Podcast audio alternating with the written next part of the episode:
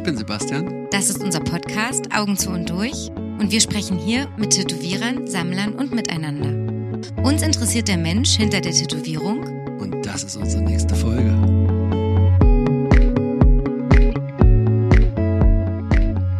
Sie ist mindestens zu 50 Prozent dafür verantwortlich, dass dieser Podcast Augen zu und durch heißt. Sie ist nicht nur eine Tattoo-Sammlerin und meine Freundin, sondern auch die Frau von Sebastian. Willkommen, Franziska Domaschke. Hallo. Hi Franzi. Hallo Sebastian. Wie ist es jetzt für euch? Also ich hatte es mit Daniel ja schon hinter mir, aber wie ist es für dich jetzt, dass Sebastian vor dir sitzt und Ach so. Moderator und Achso, dass Mann Sebastian vor mir gleichzeitig sitzt, ist normal. Also er sitzt ja täglich vor mir. Ähm, diese Podcast-Situation ist natürlich etwas ungewöhnlich und etwas aufregend. Mhm. Ähm, aber dadurch, dass wir uns alle drei ja so vertraut sind, ähm, ist es dann auch irgendwie witzig. Finde ich auch. Ich finde es so ungewöhnlich, dass ich jetzt hier in der Küche sitze. In einem Jogginganzug. Genau, das wollte ich auch noch sagen. Wir sitzen in eurer Küche. Die ist Gott sei Dank gerade renoviert. Gott sei Dank. Ja. Und deswegen sitze ich hier nicht in diesem Grünton. Aber äh, genau, wir sind in eurer Küche. Wir hoffen, dass es soundmäßig gut funktioniert. Ähm, Franziska, wir, ich nenne dich jetzt Franziska in dem Podcast. Kannst du gerne Obwohl machen. es mittlerweile schon so viele neckische Namen für dich gibt. Für. Zum Beispiel. Na, das Franny-Ding finde ich schon niedlich. Und manchmal sage ich auch gerne kleine Maus. Weil es überhaupt nicht so gut passt. Nennen Sie doch einfach kleine Maus. Durchgehen. Nein, du hast denn du Maus. mich mal kleine Maus Vorhin genannt? eben schon. Ach so. Ja, In der Ankündigung können wir sie auch kleine Maus nennen. genau. Ähm, ich wollte trotzdem so ein bisschen beim Urschleim anfangen. Ich wollte noch mal, falls jemand Franziska noch nicht kennt, gleich mal den Instagram-Link durchschicken, damit jemand ein Bild haben kann. Das ist äh, Franziska-unten Domaschke. Genau. Strich unten, Strich unten, glaube ich. Aber ich, Unterstrich.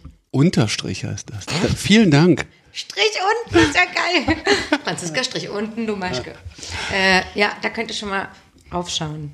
Der wird manchmal sehr gut gepflegt und manchmal ist er still. Ganz genau. Wie die Ebbe und die Flut, mal mehr, mal weniger. Schön, da kommen wir auch gleich noch drauf zu sprechen. Wir fangen aber mit dem Tattoo-Kram an, habe ich überlegt. Ähm, wann war dein erstes Tattoo und von wem? Mein erstes Tattoo habe ich mir machen lassen 1997. Uhu. Da warst du wie alt? Da war ich wie alt? Genau 18. Also es war klar, dass sobald ich 18 werde, hole ich mir mein erstes Tattoo, beziehungsweise ich habe gewartet, bis ich endlich 18 bin, äh, weil es war ja vorher nicht erlaubt. So, was auch immer passiert wäre. Und genau, ich komme aus Cottbus und 1997 war ja die Tattoo-Szene noch nicht ganz so etabliert und verbreitet, wie es heute ist. Und es gab dann da irgendwie zwei Läden in Cottbus. Und da war eigentlich mir von vornherein klar, dass ich da nicht hin möchte. Und dann habe ich so einen Typen kennengelernt, der war relativ stark tätowiert. Und dann habe ich den gefragt, ob er mir nicht mal einen Tätowierer empfehlen kann, weil damals gab es ja auch noch nicht so wirklich Internet oder dass man da was hätte finden können, dass es ein Tätowiermagazin gibt. Das wusste ich auch nicht. Und höchstwahrscheinlich wäre ich dann auch in Berlin in einen ähnlichen Laden gekommen, ähm, die, wie es auch in Cottbus gegeben hätte. Ja, zumindest hat er mir dann Gerrit aus Liberose empfohlen. Grüße. Oh, kann man noch? Okay. Wir grüßen doch. Ja klar, Gerrit aus Lieberose. Ja. Schönen Gruß. Genau, wo auch immer er heutzutage ist. Vielleicht tätowiert er noch Stimmt. in Lieberose. Ich weiß es nicht. Lieberose, ein kleiner Ort irgendwie im Spreewald, ist das noch Spreewald, ich glaube. Ja, und da bin ich dann hingefahren mit meiner Freundin und ach, mit Haufen Leuten früher, also Tattoo-Besuche waren ja immer so richtig Gruppenereignisse, da wäre man ja nie alleine hingefahren. Das heißt, wir sind dann da hingefahren und es war auch, es war halt ein Dorf und dann war da so ein Einfamilienhaus und dann musste man so durch den Garten in so ein hinten wie so eine Art Laube gehen und in der Laube, das war vermutlich mal so ein Partyraum, da war dann noch so eine Bar und hinter der Bar wurde dann quasi tätowiert, so richtig schön mit Paneelen und alles. Und dann habe ich mir da ein paar Flashhefter angeguckt und habe mich für so ein richtig geiles, zweifarbiges Treibel entschieden. Ähm, also ich wusste auch, dass meine erste Tätowierung nicht klein sein soll, die sollte schon ein bisschen groß sein. Das Treibel ist auch so handflächengroß zwischen Bauchnabel und Beckenknochen. Also genau. Die Stelle war dir bewusst. Also du wolltest, da wusstest du auf jeden Fall, dass du da ein Tattoo haben willst. Ich weiß es nicht mehr. Ich kann das ehrlich gesagt gar nicht mehr sagen, ähm, wie, wie ich da rangegangen bin. Ja, ich glaube Oberarm. Ich wusste schon, wenn Oberarm, dann muss das schon was richtig Großes sein. Und dafür hat es dann irgendwie, keine Ahnung, fand ich irgendwie cooles wahrscheinlich. Und dann habe ich da einen Termin gemacht, bin dann wieder nach Hause gefahren und dann irgendwann zum Termin wieder hin und habe dann sechs Stunden lang ähm, da mein Treibel auf dem Bauch tätowiert bekommen. Mhm. Musste dann aber natürlich auch noch mal zum Nachstich, drei Stunden. Der natürlich kostenlos war. Ja. Und immer gleich mitgemacht wurde. Aber das ist doch heute Termin. auch noch so. Ja, nee, aber weil das früher immer noch dazu gesagt, der ist natürlich kostenlos und am, weil es gab auch Leute, die gleich den Nachstichtermin mitgemacht haben, weil geht ja immer was raus. Weil es geht ja immer. Also an irgendeinem Punkt kann ich mich nicht erinnern, dass ich jemals wieder zu einem Nachstich gegangen bin. Aber früher war das einfach Standard. Du warst letztens bei mir zum Nachstich nach zehn Jahren. Ja, weil, weil sie gezwungen wurde. Genau. genau. Und weil aber auch keine Farbe tatsächlich mehr drin war. Die war komplett raus, ja. Rot und Orange von äh, Starbright. Vielen Dank. Schöne Grüße. Welche Zweifarbigkeit hat das Tribal? Schwarz-Rot. Ach, geil. Das Rot ist aber immer noch drinnen, ne? Von Gerrit. Ja, ja. Sieht jetzt auch durch zwei Schwangerschaften äh, auch sehr interessant aus. Rosé. Ach, das habt ihr noch nicht übertätowiert. Nee, Auf keinen- das ist auf auch keinen total, Fall. durch die Schwangerschaft ist das auch so gerissen und ist so, so, so narbig, sieht irgendwie bisschen speziell aus. Sebastian, weißt du daraufhin, Frauen, ähm, dass an den Stellen, das in der Schwangerschaft nachteilig sein könnte, dort tätowiert zu werden? Nope. Okay. Warum? Interessiert mich nicht. Das Also- Sebastian Domaschke, er macht ganzheitliche Tätowierungen, berät die Kunden wirklich von A bis Z. Also Ich glaube, beraten kann. Nee, beraten ist, glaube ich, nicht so. Meine Aufgabe, das müssen Sie schon selber wissen. Und wie ging es dann? Das war, du warst total zufrieden mit der Tätowierung? Hast die stolz rum oder? Ja, total. Ich war total stolz auf diese Tätowierung, habe dann äh, nur noch bauchfrei getragen, war ganz wichtig. Musste man ja zeigen, also, weil sonst, das war ja der Grund, warum ich mich habe tätowieren lassen. Und war dann schon ziemlich cool damit, ja.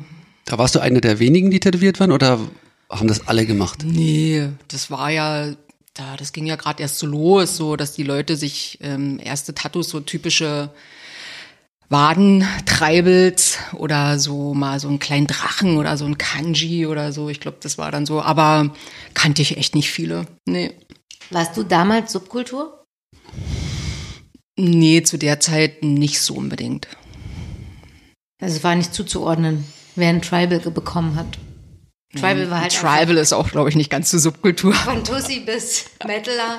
Also konnte man ja ein Tribal tragen. Genau. Ich glaube, so subkulturelle Tätowierung gab es, ich, damals noch nicht. Obwohl ich muss sagen, also als ich mir dieses Flashheft angeguckt habe, also ich hatte schon immer eine Affinität zu Skinheads, damals auch schon und ähm, ja, aber ich war halt keine Rini und ich weiß aber, dass ich noch in diesem Flash-Motiv, da war so ein, äh, so ein Bild mit zwei Springerstiefeln und die fand ich auch ziemlich geil. Da habe ich erst überlegt, ob ich die nehme, aber ich habe mich, äh, ja, naja, aber nee, die hätte ich mir dann vielleicht auf dem Arm gemacht oder so, aber irgendwie war es auch zu klein und nee, ja, Wie ging es dann weiter?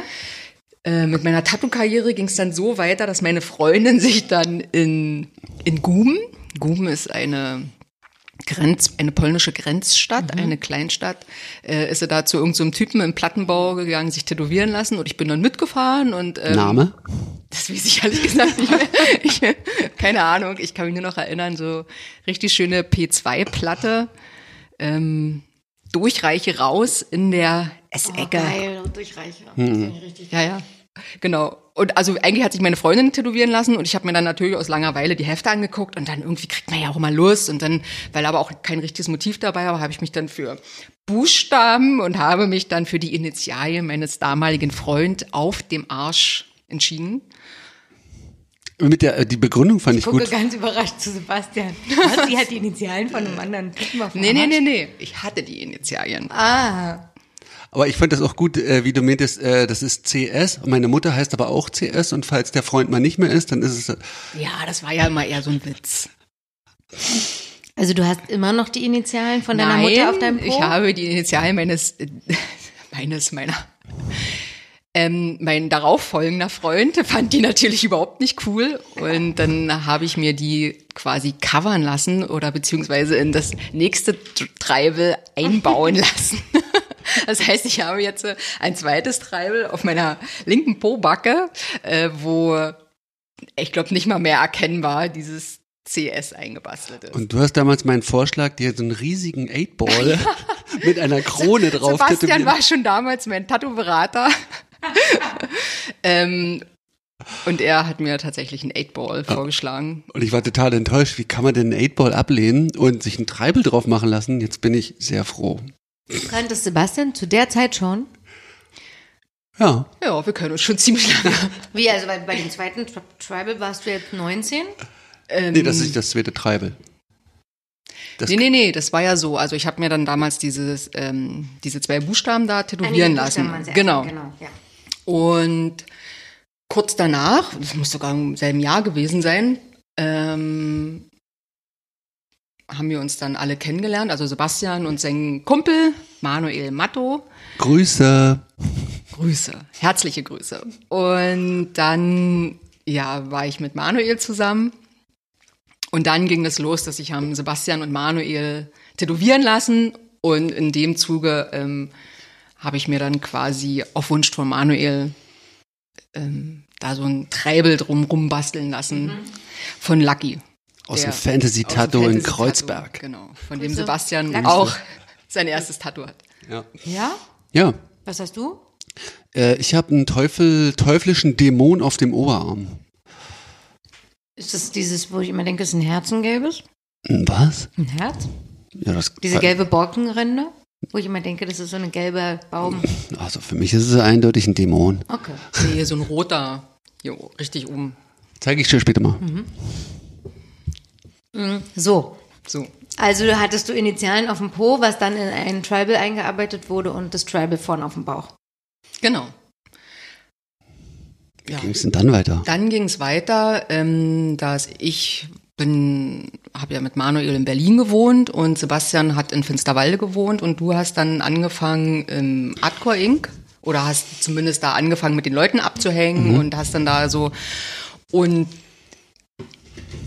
ähm, genau dadurch, dass ja ständig überall Tätowiermagazine rumlagen, ähm, fand ich dann damals diesen ganzen Handpoking-Kram ziemlich geil und Kevin, Grüße an Kevin. Grüße an Kevin, Kevin Pankowski. aus Finsterwalde. Kevin hat damals diese Handpoking-Sachen gemacht, also tatsächlich ähm, ohne Maschine.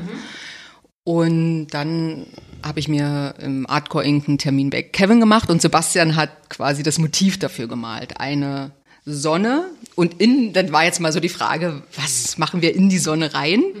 Und Sebastian war dann der Meinung, wir machen da ein Auge rein und dann, ja, okay, habe ich das halt so, ich hatte ja mal nicht so viele Ideen, mir ging es ja eigentlich darum, dass ich halt irgendwie cool tätowiert bin. Ich war da, hatte dann noch nicht so ganz krasse Ansprüche und so eine Sitzung, also man hat ja früher eine Tätowierung nicht in einer Sitzung gemacht, es hat ja immer alles mehrere Sitzungen gedauert. Und dann hatten wir angefangen mit der Sonne, mit den Strahlen. Ähm, zur zweiten Sitzung fand ich dann das Auge nicht mehr cool genug und habe dann Kevin gefragt, ob er nicht ähm, dann lieber einen Schädel reinmachen kann. Weil aber schon irgendwie so die ersten Umrisse von dem Auge da war, musste er dann da irgendwas kreieren und ist, deswegen sieht dieser Schädel halt auch so ein bisschen alienmäßig aus. Genau, und das war dann quasi meine zweite Tätowierung, diese Sonne mit einem Alien auf dem rechten Oberarm. Wie findest du die jetzt? Immer noch richtig geil. Ja? Ja, total. Also ich finde ja diese Dotworks-Sachen, die werden halt mit den Jahren immer geiler und das hat, also finde ich super, das Tattoo. Also einmal, weil es natürlich äh, richtig, richtig guter Künstler gezeichnet hat damals, der Sebastian Domaschke und äh, bei Kevin. Ist das auch- nicht eine Kooperation gewesen, dass das Manuel den Schädel noch gemalt hat? Hatte Manuel den gemacht? Oh, das weiß ich nicht mehr. Hm, ich glaube ja. Du Also warst hast auf du- jeden Fall zu der Zeit mit Matto zusammen. Ich war mit Matto zusammen, genau. Und wie fandst du das, mit einem Tätowierer zusammen zu sein? Na, damals War war, er noch ein kein, bisschen nee, crazy? damals war, das ging ja dann erst so los alles. Wir sind ja nach Berlin und er hat ja dann quasi da so ein bisschen erst angefangen. Er war ja quasi Tattoo Azubi. Ja, ich, diese ganz, ja, jetzt da jetzt in diesen Tattoo-Shops abzuhängen, fand ich eigentlich immer nicht ganz so geil. Das war ja, waren ja alles so Bikerläden und das war dann nicht so ganz mein Ding, so. Also diesen ganzen Kram, das hat mir immer Angst gemacht. So. Und deswegen habe ich mich da nicht wohlgefühlt. Ähm, genau, Manuel hat dann angefangen da zu tätowieren und das habe ich Manuels zweite Tätowierung, die er gemacht hat, die habe ich auf meinem linken Oberarm. Was ist das? Mariechenkäfer? Das ist ein Mariechenkäfer und eine böse, fleißige Biene. Ich höre da eine Story raus, die dahinter war. Gibt es da wirklich eine Story? Nee, gibt's keine wirkliche Story. Ist er der Mariechenkäfer und du die böse, fleißige Biene? Der, die böse, fleißige Biene, die bin ist wahrscheinlich ich, ja. Wer dieser Mariechenkäfer-Typ ist, das weiß ich nicht. Genau. Das war damals auch nicht wichtig, ne?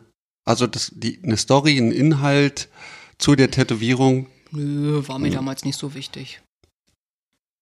Also ist auch bis heute nicht so super wichtig für mich. Nee, ich habe auch bei dir den Eindruck, dass das immer Nee. nicht so. Also es ist so intuitiv, ne? Irgendwie so, entweder kann ich da so mitgehen oder nicht. Macht da. War das schon klar damals, dass du äh, irgendwie relativ voll sein willst? Also du bist ja ja nicht so super voll. Du, denn du hast äh, die Beine und die Arme und den Bauch. Aber du hast jetzt nichts auf dem Rücken, ne? Doch auf dem Rücken habe ich und Dekolleté. Dekolleté. Manuels dritte Tätowierung dürfte das sein, Manuels dritte, dritte achso, nee. oder? Schädel mit dann, Schleife und Nee, Bittersweet. nee, da hat er dann, glaube ich, schon mehr gemacht. Ah, Guck mal okay. dein Dekolleté. Ach ja, stimmt. Ich, ihr habt ja, finde ich, alle den gleichen, ähm, die gleichen Chestpiece. Ja, das ist eine Partnertätowierung zwischen mir und Franzi gewesen. Das liegt daran. Nee, Lars hat nämlich auch sowas, ne? Lars hat selber sowas? Lars hat auch, also ein ähnlich aussehende. Ja, hat auch ein Herz, brennendes Herz mit Flügeln auf der Brust. Ja. Genau, und das, dieses besagte Chesspiece, war das dann die nächste Tätowierung? Nee, ne? Hm, warte mal. Danach kam Manuel. Doch. Doch. Dann war ich ja irgendwann nicht mehr mit Manuel zusammen. Bin Sondern mit Sebastian, bin irgendwann mit Sebastian zusammengekommen. Ähm, der eigentlich mit deiner Schwester vorher zusammen war. auch ja. Grüße das an geheim? Kati. Nö, jetzt, jetzt nicht mehr. Nein. Das war halt damals so. In Cottbus. Ja. Wie guckt jetzt? Gibt's da was auszusetzen? Das hast du doch bestimmt in deiner Biografie auch drin. Ne? Nee. nee. Genau, und dann bist du, was war die nächste Tätowierung? Genau, die nächste Tätowierung war dann mit dir zusammen. Du hast dann. Nein, die nächste Tätowierung kam ja von dir. Uhu, darauf wollte ich hinaus. Genau. Da Sebastian war ja auch. Warst du da Tattoo-Azubi? Ja, Na klar. 2004 warst du Tattoo-Azubi. Und da habe ich mir von dir so auch, ähm, was ist das, New School? Ist das New School? Ich Auf jeden Fall. nicht so aus. Naja, zumindest habe ich äh, auf der Wade einen Schmetterling, der in den Flügeln Schädel hat. Und so Spinnnetze und, Oh, und das, das, qualifi Sterne. das qualifiziert sich. Es ist ein Schmetterling, der einen Schädelkörper hat und in den Flügeln äh, zwei Herzen. Ach so. Ich sollte es mir nochmal angucken. Nein, das ist so eine Stelle, die sieht man nicht so oft. Kennt man ja. In rosa. Ja. Und deine Initialen hast du mir auch dazu tätowiert. Eigentlich selber? Also habe ich das gesagt oder hast du dir das gewünscht? Das ist eigentlich auch schön schräg. Das weiß ich nicht mehr. Ich glaube, ich habe es gesagt. Genau. Und dann kamst du, du kanntest dich ja schon so ein bisschen aus in der Tattoo-Szene und wolltest dich gern von Lars Uwe tätowieren lassen. Und dann Grüße. Grüße an Lars, genau. Und du hast mir dann vorgeschlagen, ob wir nicht zusammen, ach, was weiß ich. Zumindest haben wir dann die Entscheidung getroffen, dass wir uns zusammen das Dekolleté von Lars machen. Ja. Genau. Da bist du dann irgendwie nach der ersten Sitzung, bist du dann irgendwie vom Bahnhof gekommen, habe ich dich abgeholt. Und dann kam sie mir schon mit so einem ganz freudestrahlendes Gesicht. Ich sag, zeig mal her. Und hat es ganz stolz gezeigt. Ähm, und dann meinte sie, ich glaube, ich lasse mich nie wieder von jemand anders tätowieren. Und mein Herz ist gebrochen. Oh, hast du es so empfunden? Weiß ich nicht mehr. Ich Doch, nicht mehr, mehr, dass ich das gesagt das Kannst du habe. dich an die Sitzung noch erinnern? Ja, an die Sitzung kann ich mich noch erinnern. Ähm, Du kannst es auch teilen, an was du dich erinnerst. das Einzige, an was ich mich erinnern kann, ich weiß, dass das Fenster offen war und es hat gezogen und mir war kalt. Und deswegen kamst du so freudestrahlend am Bahnhof an. Achso, das war ja dann ein paar Tage später. Nee, ich weiß ich dann, ähm, nö, die Sitzung mit Lars, das war voll angenehm gewesen und ich kann mich noch erinnern, dass er mich dann abends, ich lag dann schon im Bett und dann hat er mich nochmal angerufen und mir nochmal erzählt, äh, wie ich doch das Tattoo pflegen soll. So am Nightliner hat er noch gearbeitet Genau, da hat damals. er noch im ne? Nightliner gearbeitet. Und da hatte ich ja dann erst, wir haben ja dann in der ersten Sitzung nur das Herz gemacht und dann in den weiteren die Flügel. Ich glaube, Ja. es waren noch drei Sitzungen oder so. Ja. Genau, und da muss ich sagen, bin ich bis heute total froh, dass ich wirklich so ein schönes, ähm, klassisches Motiv auf dem Dekolleté habe. So, weil das ist so zeitlos, das sieht einfach super aus. Und das habe ich dann vor Jahren, war das immer wieder so meine Erfahrung, als das mit den Tätowieren noch nicht ganz so etabliert war. Und wenn das dann so Leute, ich habe dann im Krankenhaus gearbeitet und dann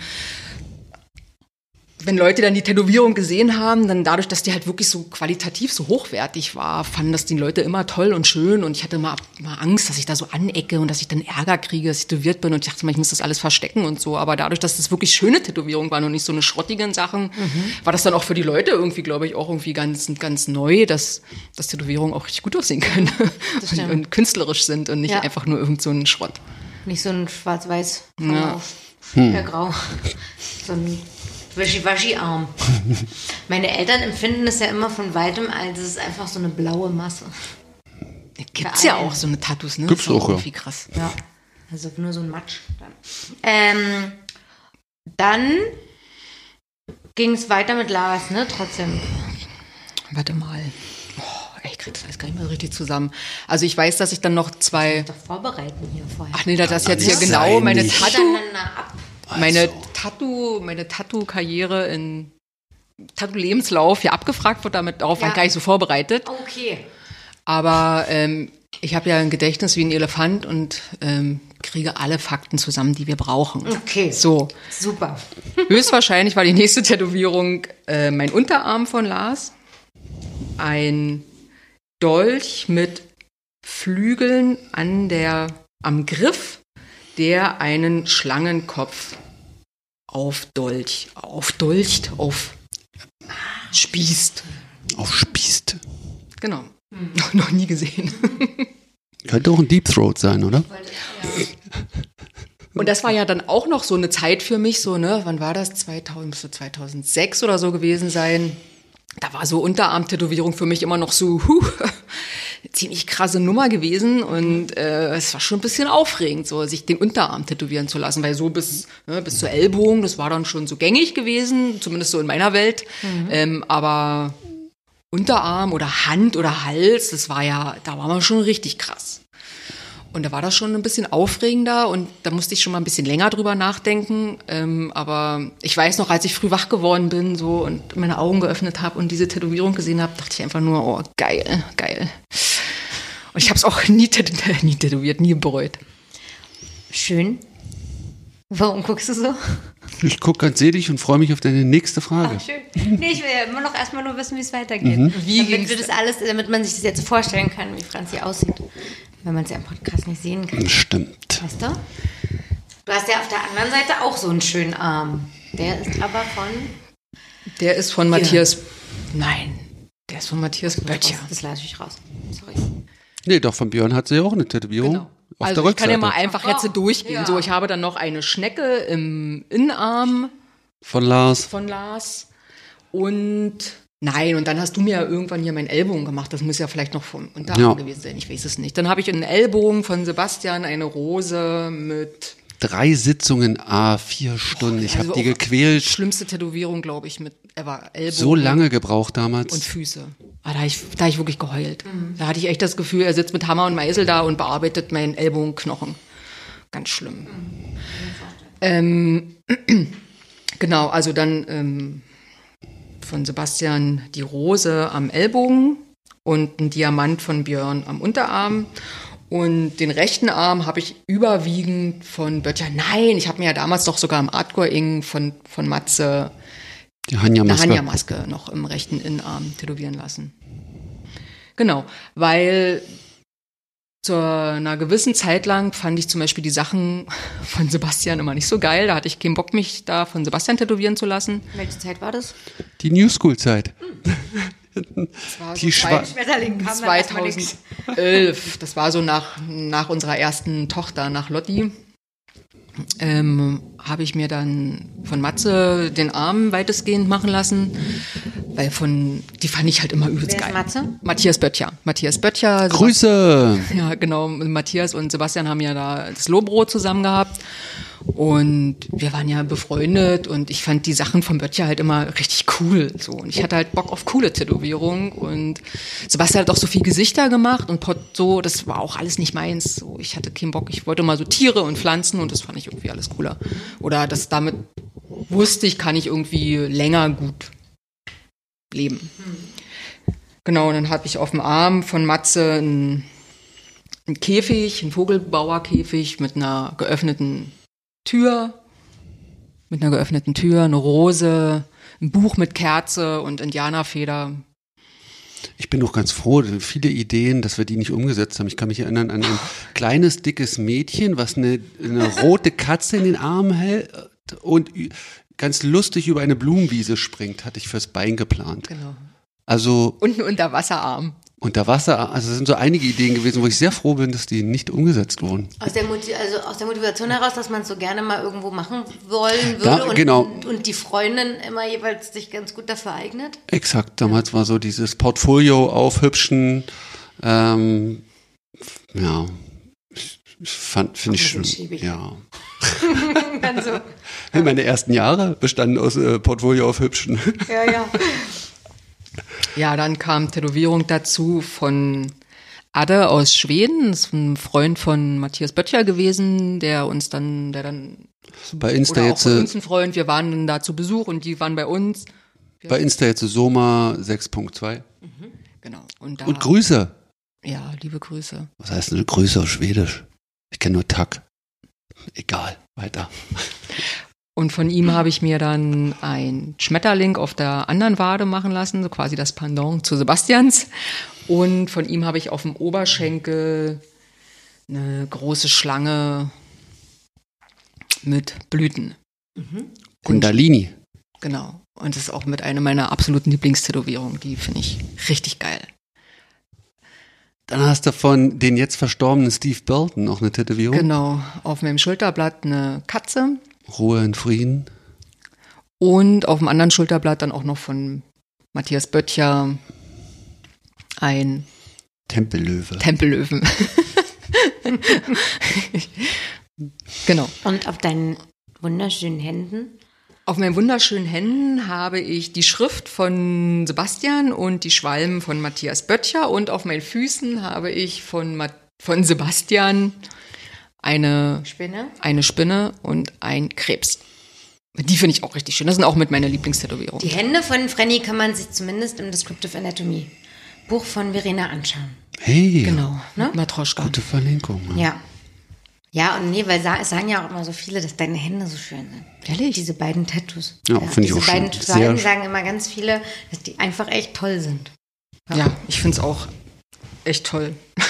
Und, auch nicht so von, nicht, das mit dem, dass das nicht einfach oben drauf sind, sondern die da an der Seite Ja. am Daumen platziert sind. Mir, mir fiel auf, dass du meintest, dass du nicht mehr so viel Bedeutung in die Tätowierung legst, aber die letzten Tätowierungen sind jeweils Tarotkarten und ähm, Maria Magdalena und Jesus. Das finde ich schon sehr bedeutungsträchtig. Ja, also irgendwie sind wir. Naja, ich war ja dann an irgendeinem Punkt, wo ich dann noch gar nicht mehr so Lust hatte, mich tätowieren zu lassen, weil, also jetzt so rein optisch, mir geht's immer darum, dass das so irgendwie ausgewogen aussieht. Und irgendwann erreicht man ja so einen Punkt, wo man entweder aufhört oder richtig weitermacht. So. Und Wo bist du jetzt? Bei welchem Punkt? ja, also zum Beispiel an den Beinen bin ich jetzt eigentlich an dem Punkt, wo ich jetzt weitermachen muss, wo es jetzt schon zu viel ist, um aufzuhören und ähm, aber auch noch sehr viel Platz ist. Und dann hatte ich jahrelang überhaupt keine Lust mehr, mich tätowieren zu lassen und hatte doch keine Ideen und weiß ich nicht. Die und, Schwangerschaften waren ja auch dazwischen. ja, genau. Ja. Und dann hat aber Sebastian seinen Stil geändert und mir haben die Sachen immer mehr gefallen und ich habe immer mehr Lust bekommen, doch wieder was von Sebastian zu machen. Oder genau, und dann hatten wir noch hier oben auf den Schultern die Blüten gemacht. Und dann haben wir jetzt eben angefangen mit den Beinen. Na, meistens kam dann so durch so ein mm,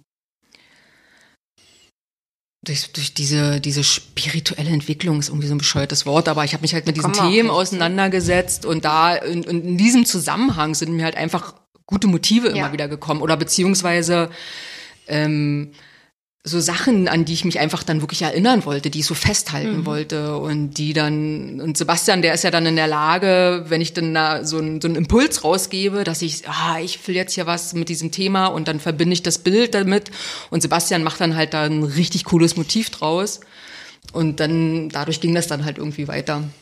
Manchmal auch ein warmes Motiv. Was?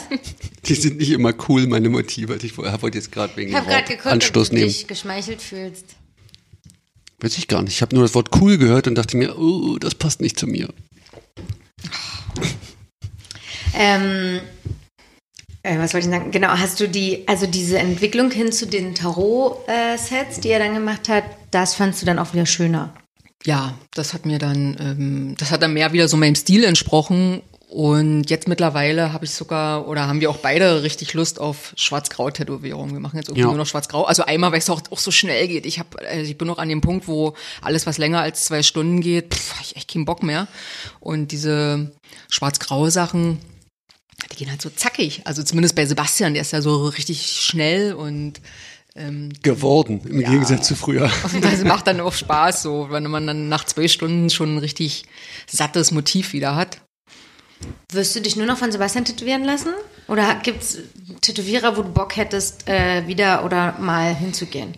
Oder beschäftigst du dich überhaupt mit äh, anderen Tätowierern? Nee, ich beschäftige mich überhaupt nicht mit anderen Tätowierern, was nicht heißt, dass ich mich nicht von anderen tätowieren lassen würde. Also mittlerweile bin ich an dem Punkt, oder eigentlich schon seit paar Jahren, dass ich schon wirklich eine persönliche Beziehung zu dem, also wenn ich mich von einem anderen tätowieren lassen würde, dann, weil ich irgendwie eine Beziehung zu ihm habe und dann auch irgendwie so ein Stück von ihm haben will. Was jetzt nicht heißt, ich habe ja viele Tätow also dadurch, dass Sebastian Tätowierer ist, haben wir ja viele Tätowiererfreunde, was jetzt nicht heißt, ähm, dass ich mich, wenn ich mich nicht von diesen Leuten tätowieren lasse, dass sie mir nicht am Herzen liegen. Ähm, aber meine nächste wunderbare Tätowierung, Polly, wird vielleicht von dir sein. Ach ja, Hast du wieder vergessen? das habe ich vergessen. Äh, Du hast noch, freue ich, ich freue mich, aber jetzt bin ich doch schon wieder aufgeregt, wo ich dran denke. Ja. äh, mir fiel noch ein, dass wir ja mit äh, Tim Eisenträger und Ronja Block auch noch mal so eine Ritualtätowierung gemacht haben. Genau, diese ganz so eine Handpoking-Sachen. Ja. Die hat das noch nicht aufgezählt. Ach, genau. Ich mich hätte mich hier nackt hinsetzen müssen, Ja, ne, damit das irgendwie alles ein bisschen besser funktioniert, oder? Aus, ja, sieht. Ich bitte drum. Und dann so abhaken. Du hast auf jeden Fall eine Handpoking-Sonne. Oh, Handpoking-Sachen habe ich, genau, habe ich von Ronja ein Dreieck. Dann hat mir damals ein Kumpel den Schriftzug gemacht. Hast du nicht Oi Oi? Einmal Eu von meiner Freundin. Ja. Maria, Grüße.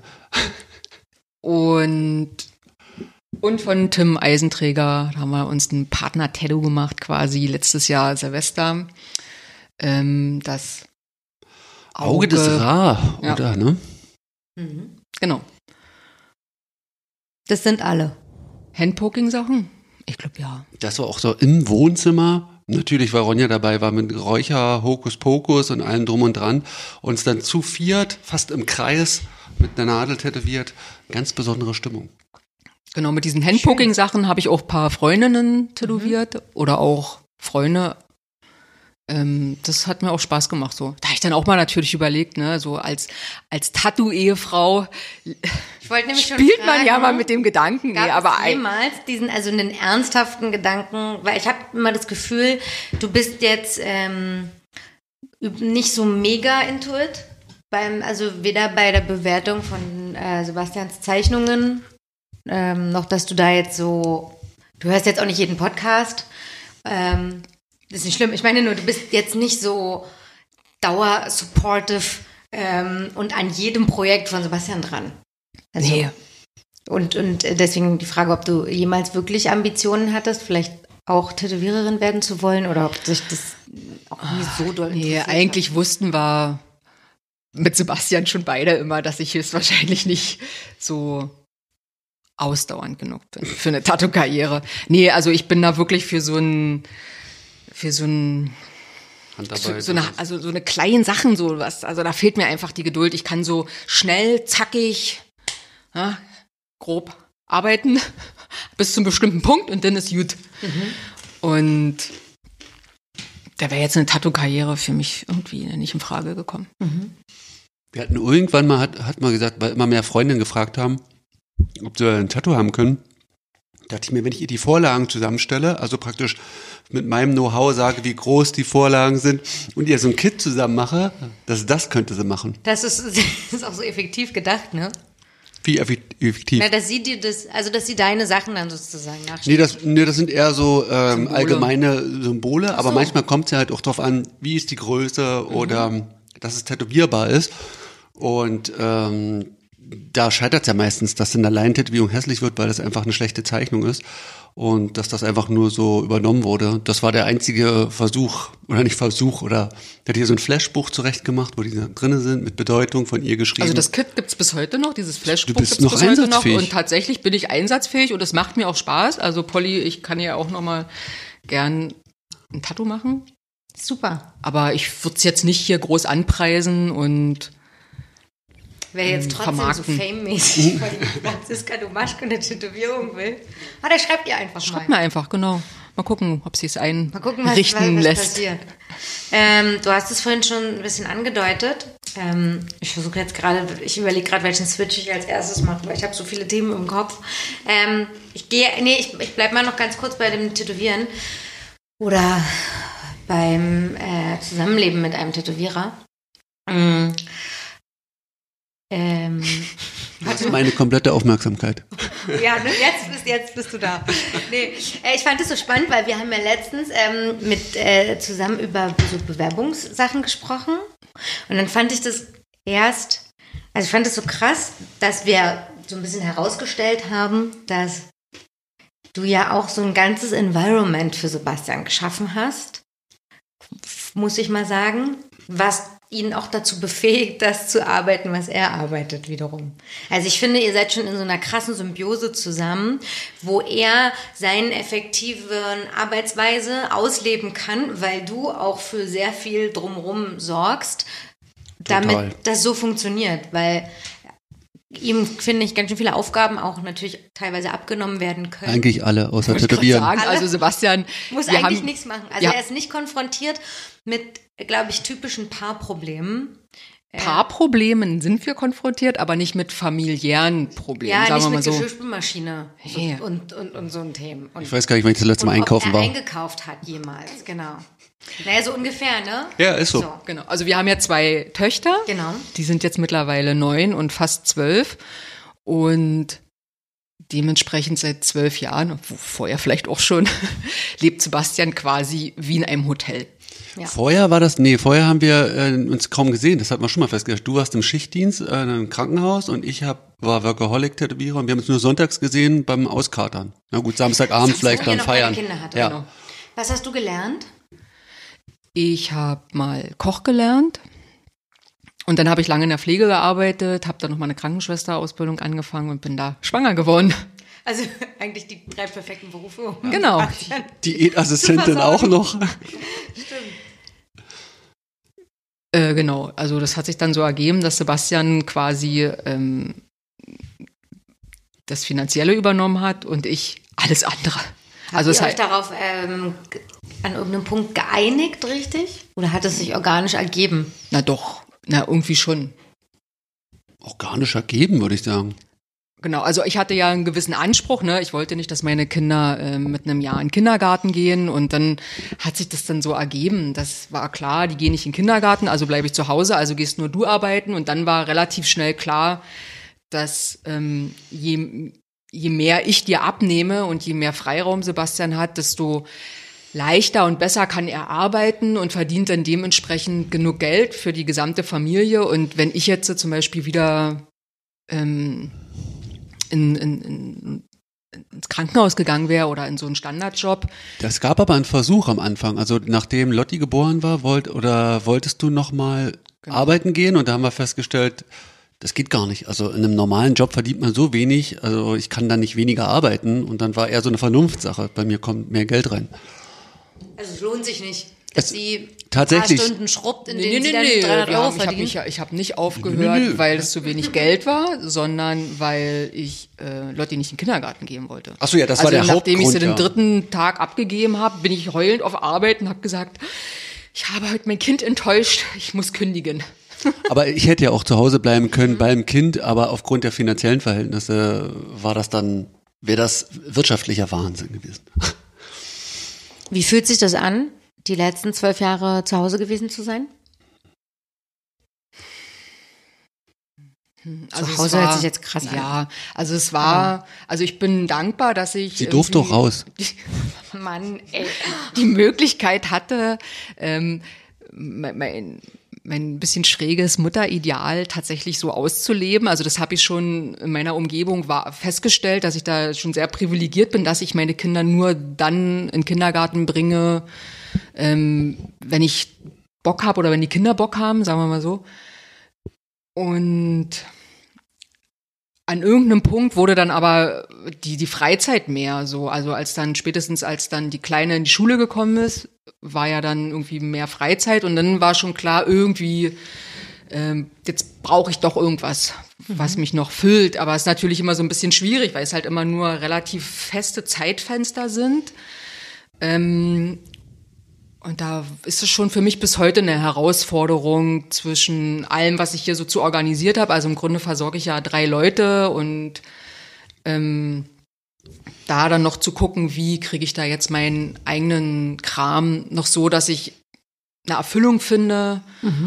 Und ja. Was heißt ein schräges Mutterideal? Wie, wie wird das definiert? Also ich stelle jetzt mal die, ich weiß es natürlich, wenn sich, falls sich ein Hörer das fragt. Ähm, ja, also ich war, wollte ja damals meine Kinder nicht in den Kindergarten geben und ähm, eigentlich auch am liebsten nicht in die Schule. Aber in Deutschland gibt es eine Schulpflicht, deswegen ähm, und wir keine Lust hatten, das Land zu verlassen. Also die, äh, die Idee stand tatsächlich im Raum, ob wir ähm, aus Deutschland weggehen. Was Weil hätte man denn für ein Land nehmen können? Dänemark. Achso, da gibt es keine Schön, oder? Ja, Homeschooling gab's da, glaube Ja, es gibt so Länder, da ist dann so, da gibt's dann nur eine Bildungspflicht und keine Schulenpflicht und dann gibt's da so ein bisschen verschiedene Möglichkeiten. Ähm, aber ganz am Ende war uns auch klar, dass wir jetzt hier nicht so die, die Globetrotter sind. Wir sind schon ganz schöne, Heimscheißer. genau. Ähm, ich habe dann aber natürlich eine super freie Schule hier in Berlin gefunden, die tatsächlich, ähm, ja, die schon dieses Unschooling-Konzept in dem Sinne hat.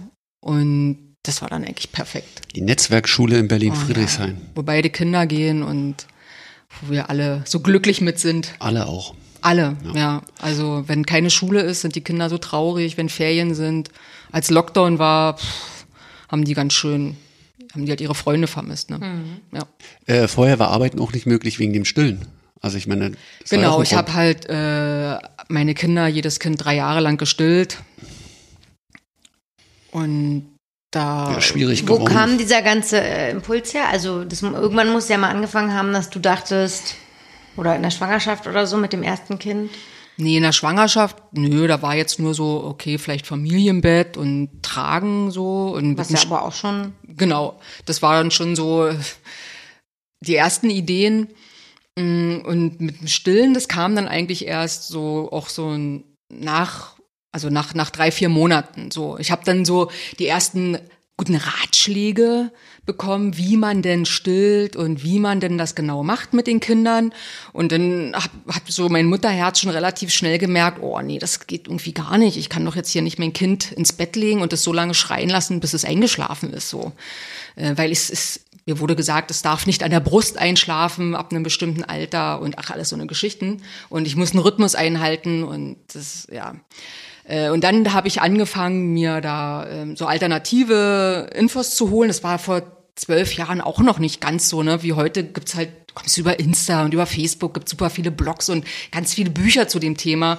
Und das war vor zwölf Jahren, war das dann noch gar nicht so leicht. Da habe ich irgendwie, da gab's so zwei Blogs oder so zu diesem Thema und dann genau habe ich von so einer Stillberatung, die hat mir dann Bücher empfohlen und dann ging dann ging's los. Da bin ich dann La Leschliga war das, ne? Genau, die Leschliga. War mir erst super peinlich gewesen, bei einer Stillberatung anzurufen, weil ich dachte, so eine Hippie-Scheiße mache ich nicht. Hab's dann aber doch gemacht, ganz, ganz heimlich dachte ich, weil ich dachte, na gut, am Telefon sieht mich ja keiner. Stimmt, damals war das auch noch so, so Hippie-Kram. Das war auch uns nicht geheuer. Das war immer alles so. Ja, deswegen äh. meine ich, weil zu der Schwangerschaftszeit oder dann Stillzeit wart ihr ja auch noch nicht spirituell. Gar nicht. Also deswegen, da wart ihr Äh, ja Subkultur, versoffene. Genau. Party, Skinhead Pärchen. und Freundin und äh, Schwanger. Das Skinhead-Ding war langsam weg, aber, äh, aber auf jeden Fall noch. aber auf ja jeden Fall nur so zu- Hardcore-mäßig Genau. und so, ne? Man ist ja nur zu Konzerten gegangen. Genau. Das war so die. Berlin, Saufen, Konzerte, Ja. schwanger Ja. geworden. So. Naja, Ja, dann und dann da kam so angerufen? ein, dann, genau, und dann hat die mir halt eben Bücher empfohlen und verschiedene Blogs empfohlen und dann kam halt so eins zum anderen. Dann habe ich mich da, da reingelesen, diese Welt. Ich habe tausend Bücher zum Thema Stillen, Familienbett, alternative Erziehungsmethoden, äh, Schulsystem, Veganismus, ist da auch gekommen. Also Genau, wirklich da die wollte ganze ich Nummer. nochmal so den Bogen äh, schließen. Also kam dieses ganz, weil das, das fand ich halt auch, als äh, wir da diese Be äh, Bewerbung da, als du das geschrieben hast, auch ganz spannend. Es ist ja nicht nur Versorgen von drei Menschen, sondern ich finde, du hast ja auch für diese drei Leute, also für deine Familie so ein äh, zusammen mit Sebastian so einen völlig neuen Lebensstil entwickelt habt ihr. Total, Das ja. für andere, für euch ist es ja mittlerweile sehr normal. Wir merken es ja manchmal, wenn wir zusammen sind, dass der ist schon noch einfach völlig anders als meiner. Aber von Ernährung über äh, Rituale oder irgendwelche Routinen, die ihr euch angeeignet habt, bis über was jeder an spiritueller Arbeit, Körperarbeit, Meditation und so weiter macht, das kam ja alles, also das hast du ja auch initiiert und dann habt ihr das ja euch alles zusammen irgendwie drauf geschafft und ent weiterentwickelt sozusagen. Also wann kam das? War das dann zu dem gleichen, parallel zu der gleichen Zeit? Nee, das kam ja alles so Stück für Stück. Also ich habe dann damals so die Erfahrung gemacht, wenn man einmal so einen Schritt raus macht aus diesem Mainstream, ähm, dann, dann folgt so eins dem anderen so, ne? Also dann kam dann irgendwann diese, also mit diesen ganzen Erziehungsmethoden, oder Methoden klingt ja schon so bescheuert, aber eben wegzukommen. gerade keinen? Ja, oder, oder wirklich, also es ging ja eigentlich um diese Bedürfnis, Bedürfnisorientierung, ne? Also so Stich- oder Schlagwort Attachment Parenting, äh, bindungsorientierte Beziehung.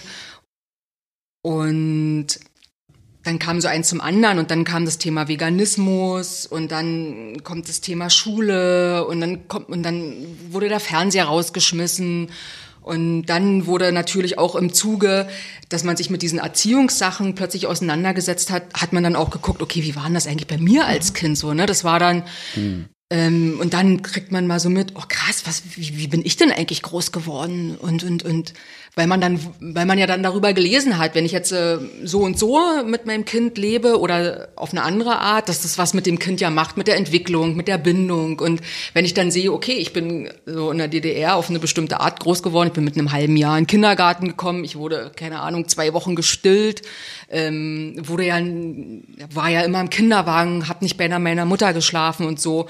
Ähm, und dann ging es halt dadurch los mit dieser Persönlichkeitsentwicklung, dass man dann mal sich bewusst gemacht hat, äh, fuck, was ist denn mit mir eigentlich los? Aber wiederum glaube ich, dass auch dieser Wechsel zu Veganismus auch bewusstseinsmäßig überhaupt was mit den Menschen macht, dass man einfach das Bewusstsein erweitert sich in dem Moment schon ein Stück und plötzlich kriegt man einfach mehr mit, was mit sich passiert, was mit seiner Umgebung passiert und dann nimmt man plötzlich wahr, ey, stopp mal, irgendwie was fühlt sich gerade nicht so stimmig an und dann will man halt rausfinden, was sich da nicht gut anfühlt und wie man das verändern kann und sucht sich Hilfe und dann kommt eins zum anderen. Ist, hat Sebastian da mitgezogen gleich oder habt ihr das versetzt voneinander gemacht? Oder war irgendwann klar, einer muss nachziehen, weil man sich sonst auch entfernt?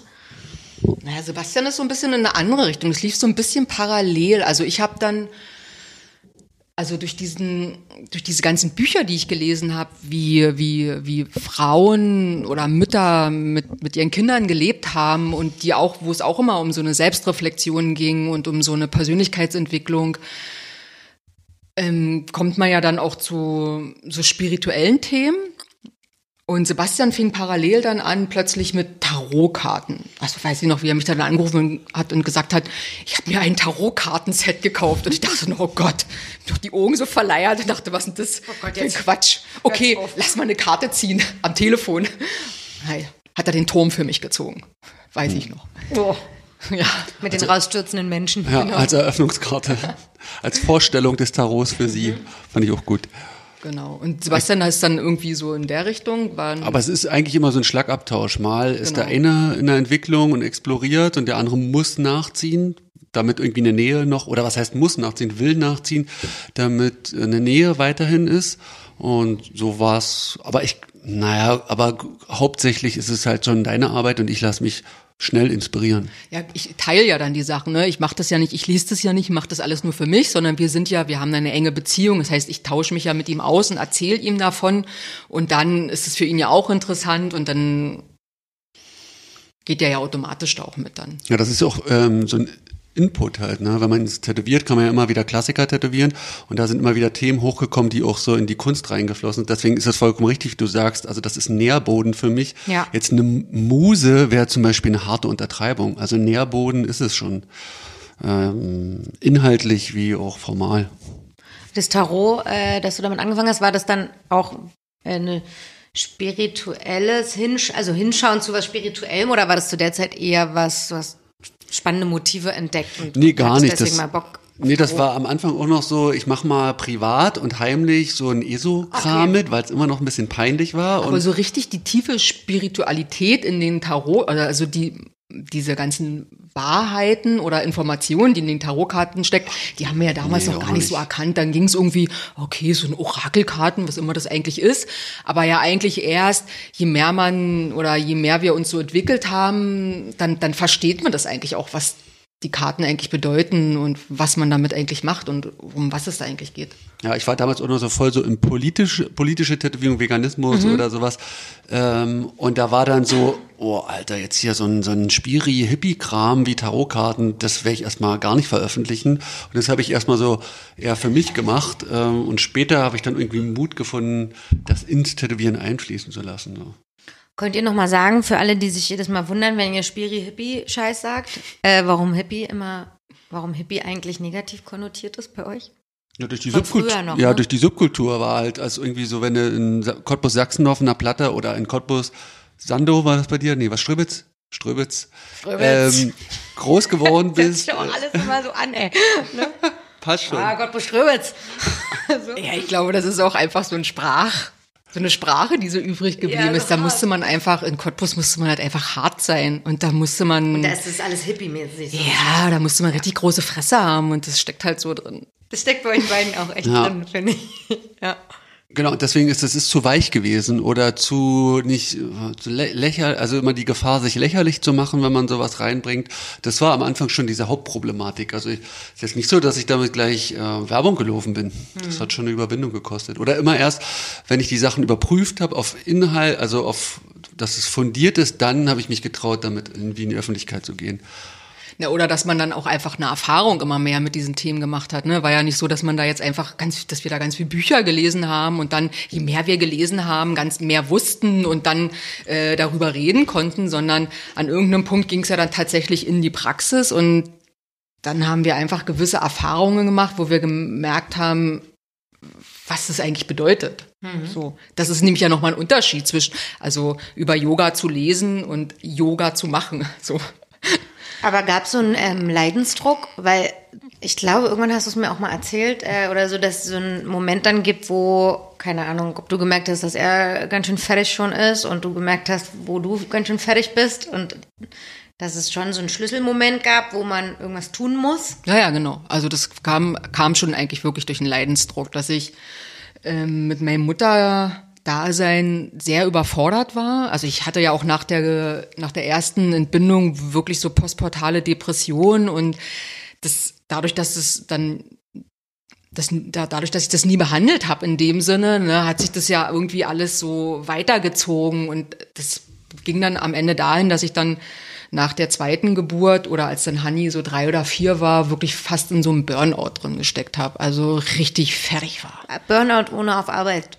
Ja, das war quasi. natürlich für mich die größte Ja, ist ja wichtig, weil Herausforderung. alle denken immer, Burnout ist irgendwie, wenn es denn, äh, jetzt egal, was es für ein Etikett hat, aber man denkt ja immer, jemand, der zwölf Stunden arbeitet, hat einen Burnout. Das genau. ist, dem ist ja nicht so. Ja, und das war mir ja noch peinlicher, so, ne? Also ich bin nur Mutter und Hausfrau, bin den ganzen Tag zu Hause und habe dann noch einen Burnout. Hätte ich jetzt wenigstens so einen richtig krassen Job gehabt, ordentlich durchgeballert, Ja. äh, dann hätte ich mir den ja wenigstens ordentlich verdient. Aber ich muss sagen, dass dein Mutterdasein wirklich wie so ein äh, Managerjob ernst genommen, also 24-7, mehrere Jahre, ohne Urlaub also ein Beispiel ist zum Beispiel, wir und haben ohne Gehalt. wir haben Naja. Ähm, wir haben. Jetzt guckt er wieder so. Ich bin hier der Verdiener. Nee, ich sage nur, das, was ich verdiene, das teilen wir ja. Ich habe halt nicht eine eigene Ja, Kasse und gebe ihr. Äh, aber ein Beispiel ist zum Beispiel, wir haben einen Kindergarten unten im Haus und Franzi war der Meinung, nee, der ist nicht gut genug. Ich fahre die in einen Waldkindergarten eine Stunde entfernt. Pro, jeden Tag mit dem Auto. Also das meine ich so mit engagierten Mutterdasein. Man kann Ja. natürlich auch ähm, Man Ich kann praktisch effizient alles äh, gestalten. Man kann sich aber auch richtig schwer machen. richtig schwer machen, aber wie du es vorhin gesagt hast, bedürfnisorientiert. Ja, also ich habe natürlich mir das auch wirklich nicht leicht gemacht. So, ich hätte es mir auch leichter machen können. Ist mir jetzt im Nachhinein klar, war mir damals nicht bewusst. Aber pff, Und da halt kam das, äh, also von, von diesem Aufwand dafür kamen auch diese Burnout-artigen Depressionen oder Zustände. Genau. Also das ging ja dieses dieses dauerhafte Stillen Tag und Nacht und kaum schlafen und immer wieder jede Nacht mehrmals geweckt werden und dann wirklich von früh bis abend mit diesen Kindern. Das war für mich ähm, halt mega herausfordernd. Ich habe mir kein, kein, kein, kein Frei genommen, weil ich mal dachte, ich habe es nicht verdient, ich darf das nicht.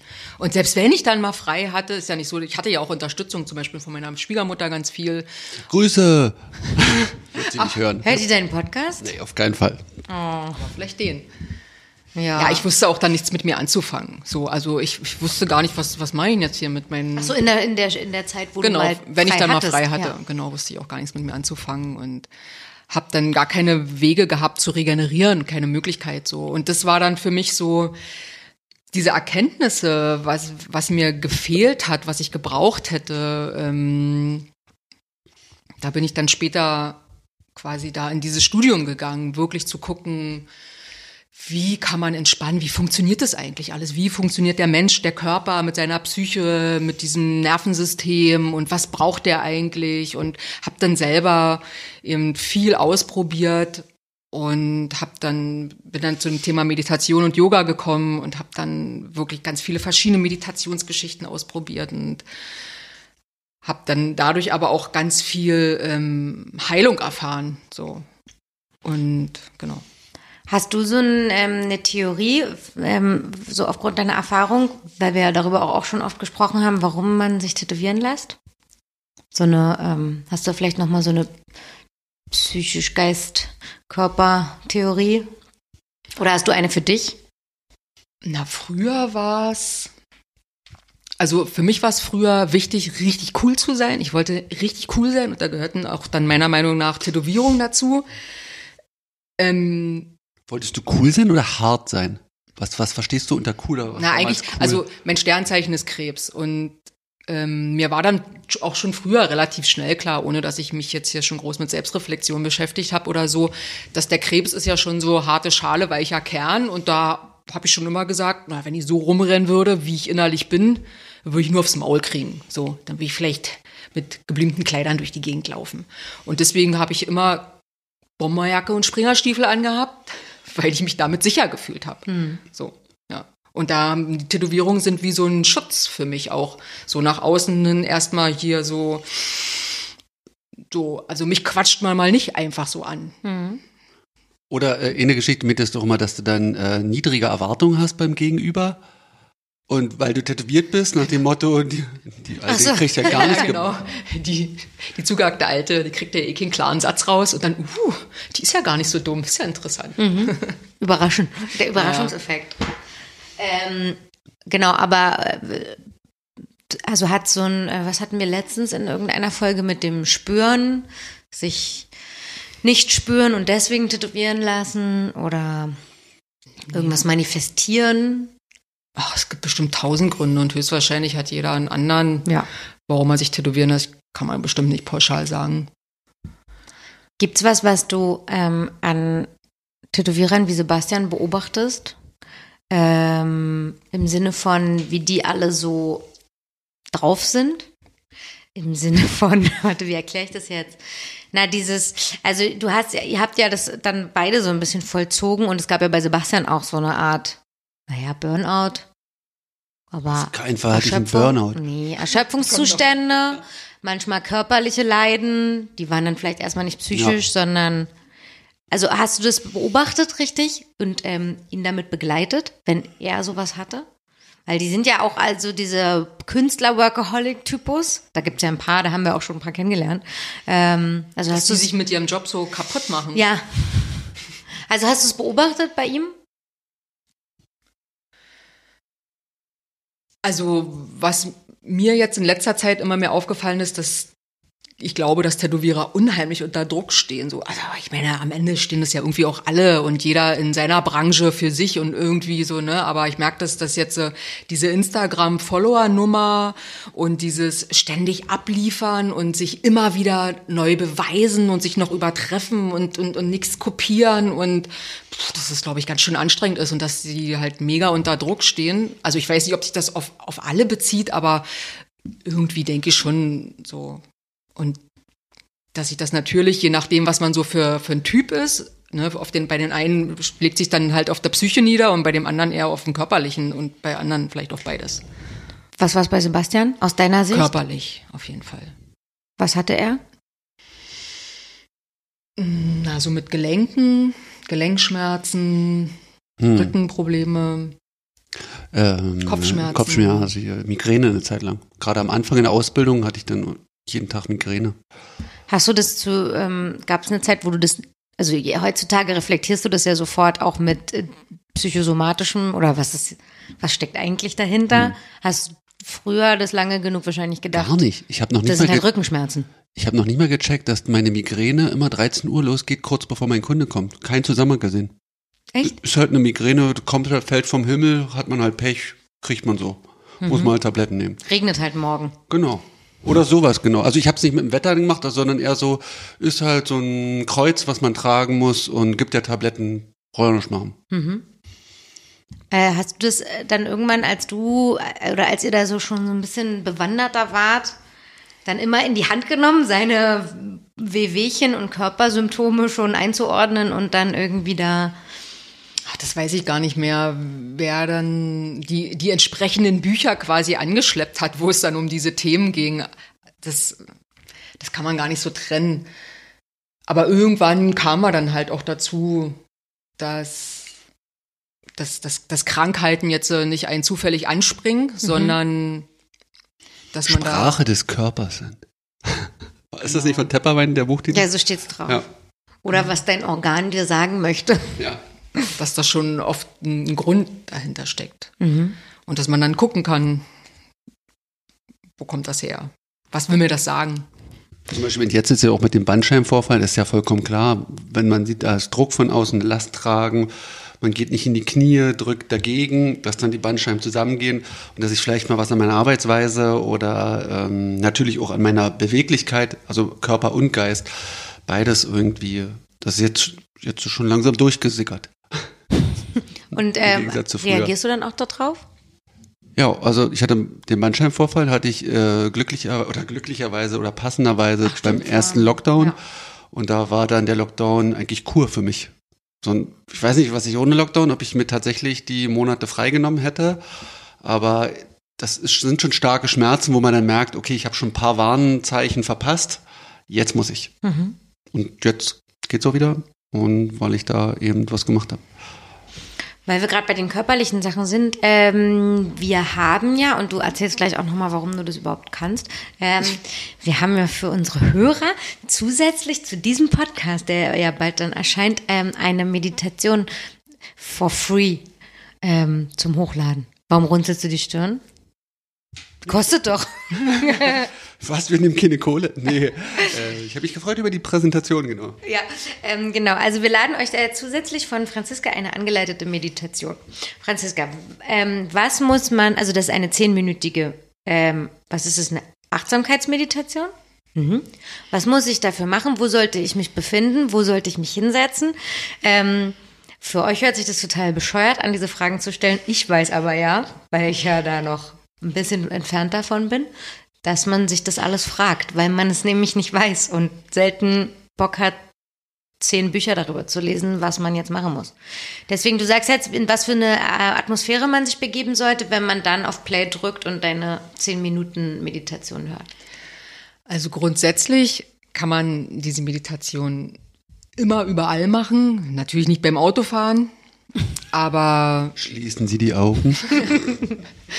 ähm, aber egal, wo man ist und mal zehn Minuten Zeit hat, kann man die auch im Auto machen, aber vielleicht nicht beim Fahren, ja. Oder ähm, früh gleich nach dem Aufstehen oder abends vorm ins Bett gehen oder vorm Tätowieren oder zwischendurch oder wann auch immer. Ähm, die Meditation, die ich da jetzt angeleitet habe, die geht zehn Minuten und Idealerweise sucht man sich natürlich äh, einen Moment aus, wo man weiß, dass man jetzt äh, definitiv nicht gestört wird. Ähm, ja, es ist auch immer zu empfehlen, wenn man anfängt mit Meditieren, dass man auch so ein bisschen rumprobiert. Wo, wo passt es für mich? Wo fühlt es sich besser an? Wo komme ich leichter rein? Welche Uhrzeit entspricht mir mehr? Und dann ist es halt gut, wenn man dann so ein bisschen rausgefunden hat, ah, okay, für mich ist es gut, das früh zu machen oder für mich ist es gut, das abend zu machen, dass man das vielleicht regelmäßig macht. Und der Körper, der gewöhnt sich dann auch quasi dran und das wird einem, das ist so die Idee beim Meditieren oder das, was dann passiert quasi, dass es einem dann immer leichter fällt, sich ähm, auch in so einen entspannten Zustand zu bringen, obwohl es das Ziel bei einer Achtsamkeitsmeditation nicht ist, sich zu entspannen, das ist eine Folge, muss aber auch nicht passieren. Bei der Achtsamkeitsmeditation geht es eigentlich nur darum, wahrzunehmen, was jetzt in diesem Moment gerade ist, ohne es zu bewerten. Und was bringt mir das? Das hört man ja immer ganz oft, Genau. wenn einem Leute mal kurz so hinwerfen, den Brocken, dass man, äh, dann weiß man, was jetzt ist. Und dann, was habe ich dann davon? Genau. Ähm, ja, mehrere Sachen. Also zum einen, wenn ich anfange, meine Achtsamkeit zu schulen, dann, dann erhöht sich meine Achtsamkeit und auch im Alltag. Das heißt, ähm, ich bekomme im Alltag immer mehr mit, was mache ich hier eigentlich? Und, und das Gute ist, wenn man das mitkriegt, dann kriegt man vielleicht auch mit, oh, wenn ich das mache, das tut mir ja gar nicht gut und vielleicht sollte ich das mal verändern oder, ah, wenn ich das mache, das tut mir gut. Oder ähm, wenn ich in der Meditation die Erfahrung mache, dass ich mit dem, was ich wahrnehme, jetzt hier einfach so sein kann, ohne das irgendwie zu bewerten, ohne es doof zu finden, ohne es verändern zu müssen, dann lerne ich auch im Alltag mit Sachen, die ich wahrnehme, zu sein. Also, dass ich nicht immer alles verändern muss, weil das ja oft ganz, also das Leben ja auch ganz anstrengend wird, wenn ich ständig im Außen versuche, alles zu verändern, weil das ist ja nicht immer möglich. Und es ist dann äh, hilfreicher, wenn ich mit bestimmten Sachen einfach so meinen Frieden finden kann, indem ich es wahrnehme, aha, fühlt sich jetzt äh, doof an, kann ich aber aushalten. Also ah, es geht auch nicht ums Aushalten, es ist auch immer so dieses da so durchgehen, sondern wirklich Kann ich sein lassen. Da Ja. sein lassen. Ja. Oder ich fand es interessant, äh, man kann schon gucken, ob man sich, ob man es verändern kann, aber wenn man es nicht verändern kann, dass man dann auch in die Annahme kommt. Also das heißt ja nicht meditieren, ich lasse jetzt mal meinen Job und meine Familie hinten durchfallen, weil ich muss jetzt mal, sondern nur Sachen, die du nicht verändern kannst. Äh, es ist gesünder, die anzunehmen, anstatt äh, täglich sich das durch den Kopf zu spulen und immer wieder von seinem Monkey Mind verrückt machen zu lassen.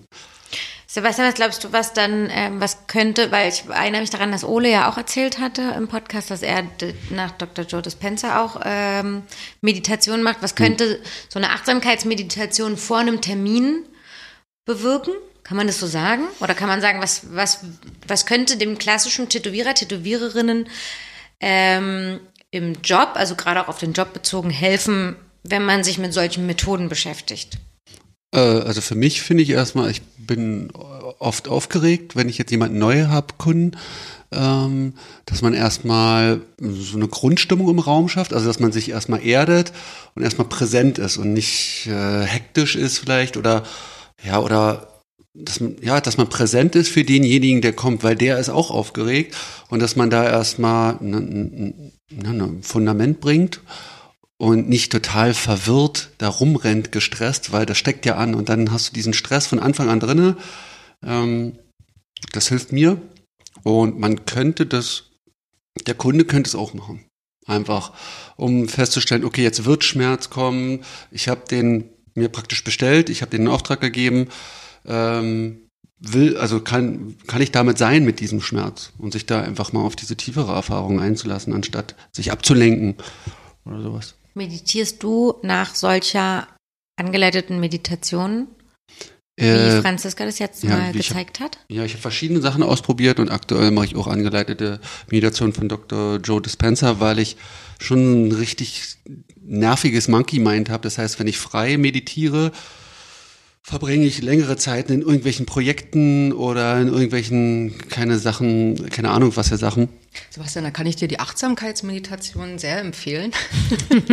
Bei einem Monkey Mind, weil das ist äh, so ein weiterer Benefit. Ähm, weil natürlich nicht immer, aber oft entspannt sich das, das Nervensystem wenn, beim Meditieren. Wenn ich da sitze und meinen Atem beobachte, dann, dann wechselt das Nervensystem, die Gehirnwellenfrequenz verändert sich und unsere Systeme sind oft so viel zu überreizt. Also wir sind halt ständig in diesem Stressmodus und unserem System fällt es unheimlich schwer, in so einen Entspannungsmodus zu wechseln. Und das ist auf Dauer für den Körper halt voll ungünstig, weil er dadurch dann eben Krankheiten bekommen kann. Ähm, und je öfter ich mein System trainiere, durch so eine Meditation in die Entspannung zu kommen, desto leichter fällt es meinem Körper dann auch, in diesen Entspannungszustand zu wechseln. Also das heißt, wenn ich jetzt vielleicht ähm, die erste Woche eine halbe Stunde brauche, bis sich mein Geist beruhigt, kann es halt sein, dass es dann nach ein paar Wochen, wenn ich das regelmäßig mache, dann schon nach zehn Minuten in diese Entspannungszustand wechseln kann. Und, und je schneller ich das schaffe, desto vorteilhafter ist das halt für mich, weil ich dann in aufgeregten Situationen mich relativ schnell wieder sammeln kann und, und bei mir ankommen kann, wie man so schön sagt. Ja, mir fällt auch gerade auf, dass äh, die wichtigste Form ist eigentlich danach. Also ich bin nach dem Tätowieren so voller Adrenalin, wenn es gut geworden ist, noch, äh, weiß nicht, Glücksgefühle und so. Ich bin total drüber und äh, dann kannst du mich eigentlich nirgendwo mehr hinlassen und dass, dass man dann wieder runterkommt, sich erdet, landet, äh, finde ich da Meditation ein super Werkzeug. Und die haben wir jetzt für euch. ja, die gibt's auf jeden Fall hier dann jetzt auch auf unserem äh, Augen zu und durch Account bei Spotify. Sebastian, ich finde, jetzt ist es kurz zwischendurch Zeit für die Quickies, für die Tattoo-Sammler. Ja, die sind ja noch nicht so oft vorgekommen. Franzi, ich mach's ganz schnell. Das, sind, das ist eine Schnellfragerunde, die du mit Ja, Nein, was auch immer beantworten kannst. Ähm, bloß wenn die Antwort zu lange wird, immer, aber die ist halt. ja, fängt Polly an, mit den Augen zu rollen. Wieso? Wir können es doch drauf ankommen lassen. Schnellrad, weil eigentlich soll man sagen, Alufolie oder Bleistift, Bleistift, Glas oder Tee, Tee, Kaffee oder Kippen, Kippen. So.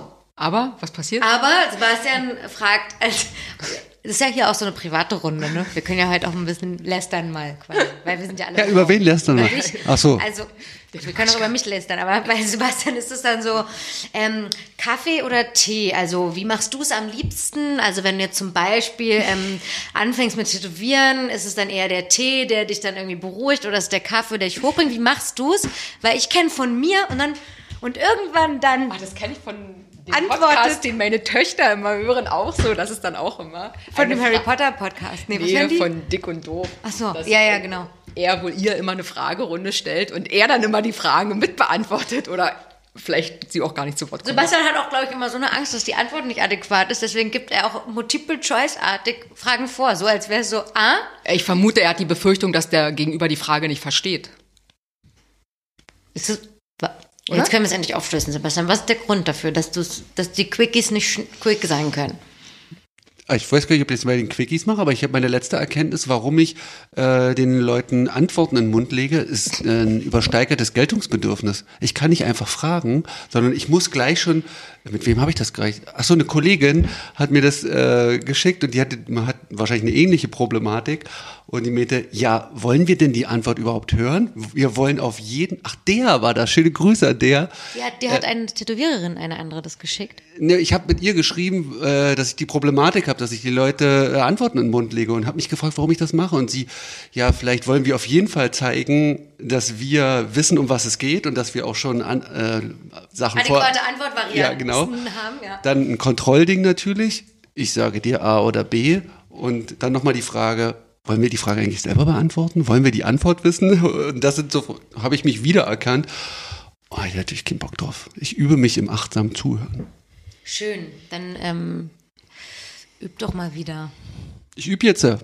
Äh, du, Franzi, was ist dir lieber? Treu, äh, bist, äh, bist du lieber ein treuer Stammkunde oder ein wilder Sammler? Mittlerweile treuer Stammkunde. Ähm, was bevorzugst du, Privatstudio oder Streetshop? Privatstudio. Ähm, für dich angefertigtes Custom Design oder ein Tattoo Flash Wanna Do? Hauptsache sieht gut aus. Hauptsache gefällt mir.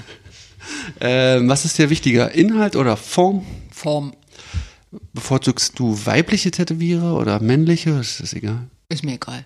Du warst noch nie bei einer Frau, oder? Dann Doch, scheinbar? wir haben eine Tätowierung vergessen. Ich weiß aber nicht, ob Franziska darüber reden Nee, möchte. aber, aber du auf jeden Fall hast du ja das Handpoking von Ronny. Ronja? Genau, Grüße. und eine Tätowierung von einer Frau. E wie hieß sie? Efi. Ifi, Grüße. Ähm, verwendest du Lidocain TKTXMler oder einfach pure Willenskraft? Oh nein, ich will alles. Alles, was mir gut tut. Damit es nicht weh tut. Ey, du könntest doch meditieren. Ist das nicht immer so eine Standardantwort? Hä, warum nimmst Ein du bisschen so so? aggressiv, denk du machst Yoga. Ja, ja, genau. Das ist auch geil. Ähm, Obwohl das, aber ich kann es verstehen, weil ich habe bei euch ja auch auf den Impuls, dass ich, was ich dir letztens im Auto aufgenommen habe, so, hä, was habt denn ihr für scheiß Paarprobleme überhaupt noch? Ihr macht doch diesen ganzen, das ganze Zeug. Ähm, wenn, wenn ihr trotzdem immer noch an eure Grenzen kommt und an eure Themen kommt, na, was sollen wir anderen denn dann, also, dann dauert es ja entweder noch 500 Jahre, bis wir nur noch 50 von 100 Problemen haben, oder wir haben alle weiterhin einfach alle 100 Probleme, egal ob wir Spiris, Hippies oder Ja. andere sind. die Antwort ist, wir haben die gleichen Probleme wie alle anderen, wir sind nur schneller durch. Ah, da können wir gleich nochmal drauf zu sprechen kommen. Okay. Hm. Ähm, und letzte, lieber größere Tätowierung oder kleinere Tätowierung? Also hast du äh, Zwei Stunden. Maximum. Was in zwei Ist Stunden geht. Zwei Stunden sind deine maximale Aushalt. Ideal. Nee, also es geht auch drei Stunden, aber zwei Stunden ist ideal und alles, was in zwei Stunden geht. Mehr Fragen sind nicht. Ja. Ich bin auch ein bisschen enttäuscht jetzt. ja. Ich habe das noch nicht Sebastian. aktualisiert. Wir- Das ist jetzt meine, unsere zweite Sammlerin, aber ich merke auch, dass es weniger ist als bei den Tätowierern und ich werde nachreichen. Ich bitte drum. Das ist ja heute hier auch so eine Hybridfolge. Wir wollen ja auch ein bisschen heimlich auch was über Sebastian rausfinden, indem wir Franzi eingeladen Na haben. Vor allen Dingen ich. Stell du doch jetzt mal deine Quickie-Fragen über Sebastian an mich, die du vorbereitet Ich würde hast. gerne wissen, ich will jetzt nicht ähm, über Sebastian nur sprechen im Sinne von. Ähm, Aber Sebastian würde gern nur über sich sprechen. ich Das weiß. stimmt überhaupt nicht. Nee, aber ich würde natürlich gerne wissen, aber nicht aus Voyeurismus für Sebastian, sondern ähm, so als äh, vielleicht Hilfestellung für alle Menschen, die mit äh, Künstlern, Schrägstrich Tätowierern, Schrägstrich ähm, zusammen sind oder Tätowiererpaare sogar sind. Ähm, was ist die Herausforderung, mit dem Mann wie Sebastian zusammen zu sein?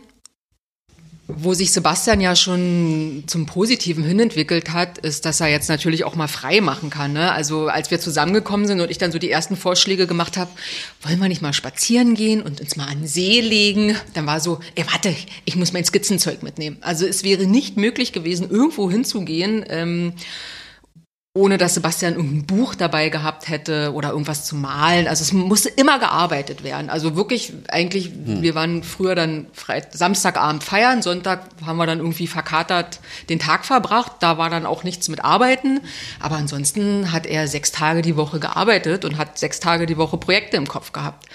Und das ist jetzt wirklich erst durch diese durch diese Persönlichkeitsentwicklung, durch diese Auseinandersetzung und Erfahrung und Meditation einfach auch zu die Erfahrung zu machen, wie hilfreich es ist oder wie anstrengend es ist, permanent in den Projekten zu sein und wie entspannend es sein kann, sich auch wirklich mal eine Auszeit zu nehmen und wie komme ich dann dahin und was mache ich damit? Ja, auch also durch die äh, Schulferien dann auch mitbekommen habe, dass dieses regelmäßige zwangsfrei für mich ja damals, weil äh, ja, weil wir dann mit den Kindern zusammen waren, dass dass, dass ich auch Ruhezeiten brauche, um meine Kreativität aufzuladen. Also dass eine gewisse Langeweile oder Ruhe da sein muss, bevor dann wieder wirkliche Kreativität kommt und nicht nur dieses Abarbeiten. Also das sehe ich bei vielen auch, dass wenn du diesen Workaholic-Lifestyle durchschießt, du wirst nicht kreativer. Also du leistest zwar viel an Quantität, aber die Qualität auf Dauer. Genau, ich wollte gerade sagen, der Output ist vielleicht groß, ne? Ja. aber was dann dabei rauskommt, ist vielleicht auch nur so 60. Genau, und das war, das, ja, genau, und das war dann auch eine Erkenntnis, die schon wichtig ist, zu sagen, hey, nach, in, in zwei Wochen Ferien brauche ich erstmal ein paar Tage, um gar nichts machen, runterkommen. Und dann kommen die Ideen wieder und ganz neue, aber aus einer Ruhe.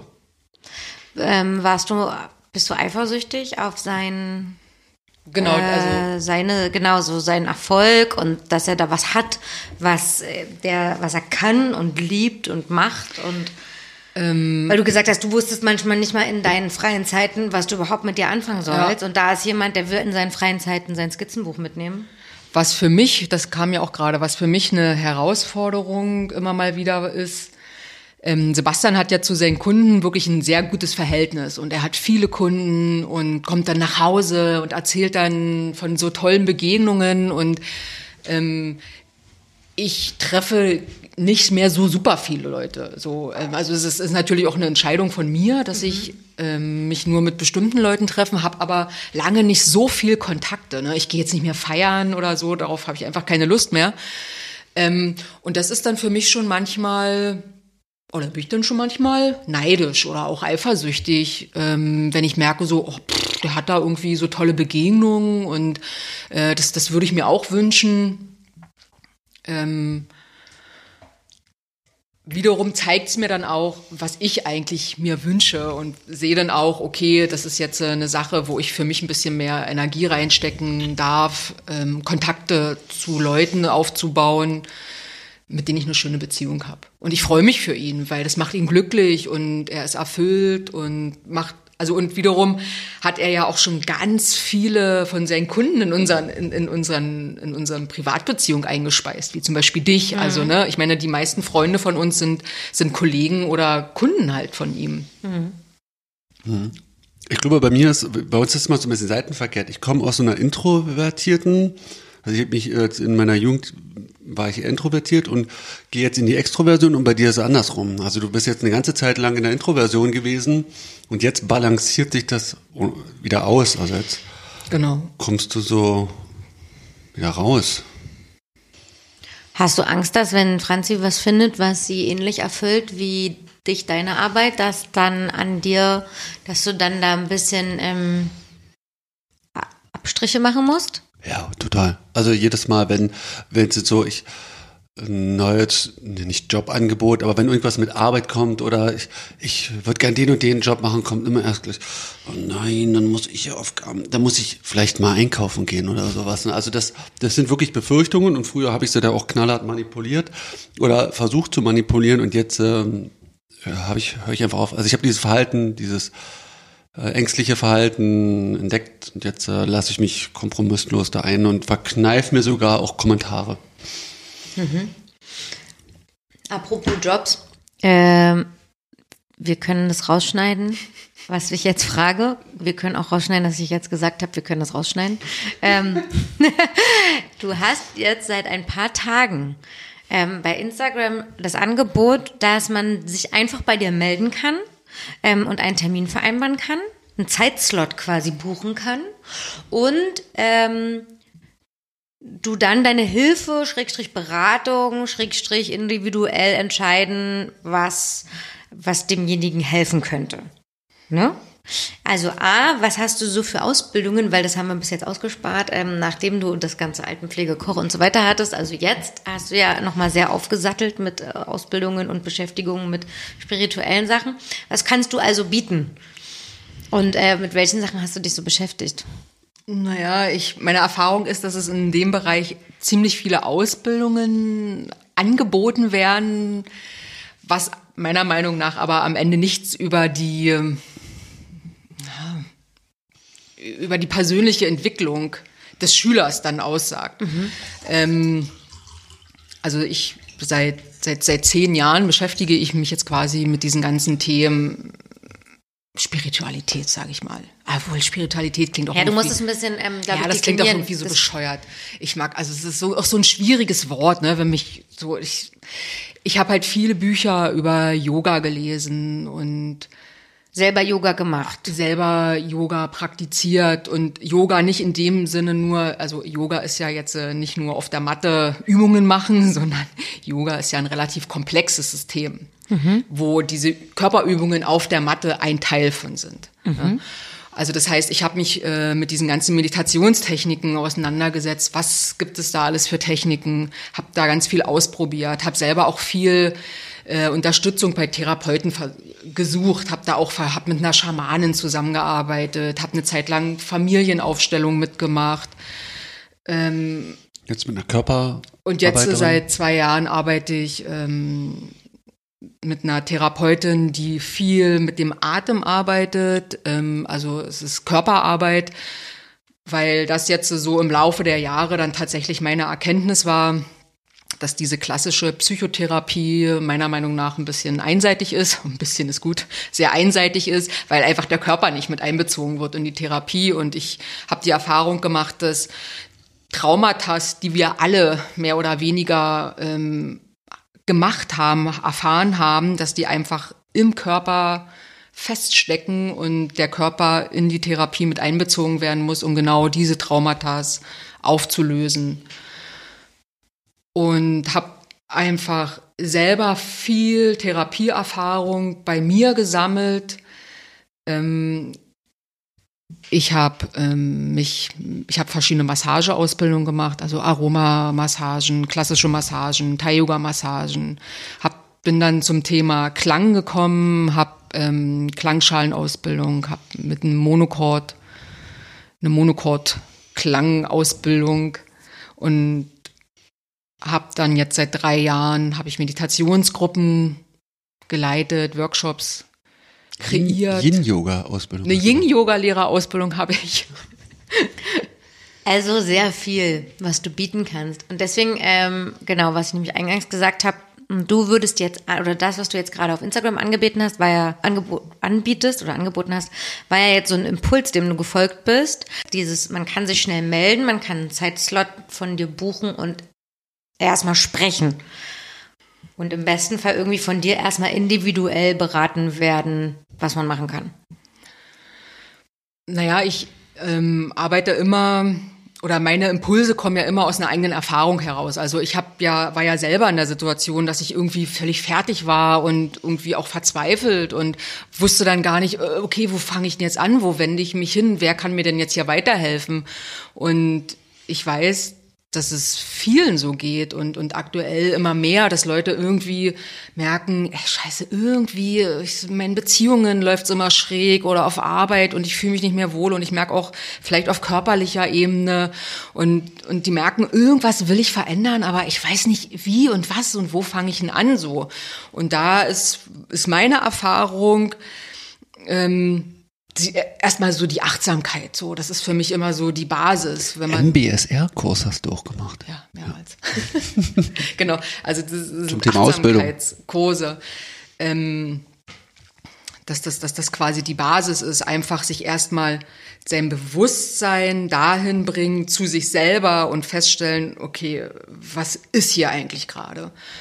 Und da ist es dann schon gut und sehr hilfreich, wenn man vielleicht jemanden hat, der da einfach schon Erfahrung mitgemacht hat, der, wie ich jetzt zum Beispiel, dass ich dir sagen könnte, okay, du möchtest jetzt äh, was verändern, also fang doch einfach mal an mit ein paar Achtsamkeitsübungen. Und dadurch, dass ich halt da ganz viel ausprobiert habe, könnten wir jetzt zum Beispiel einfach verschiedene Übungen. Ich könnte dir das vorschlagen.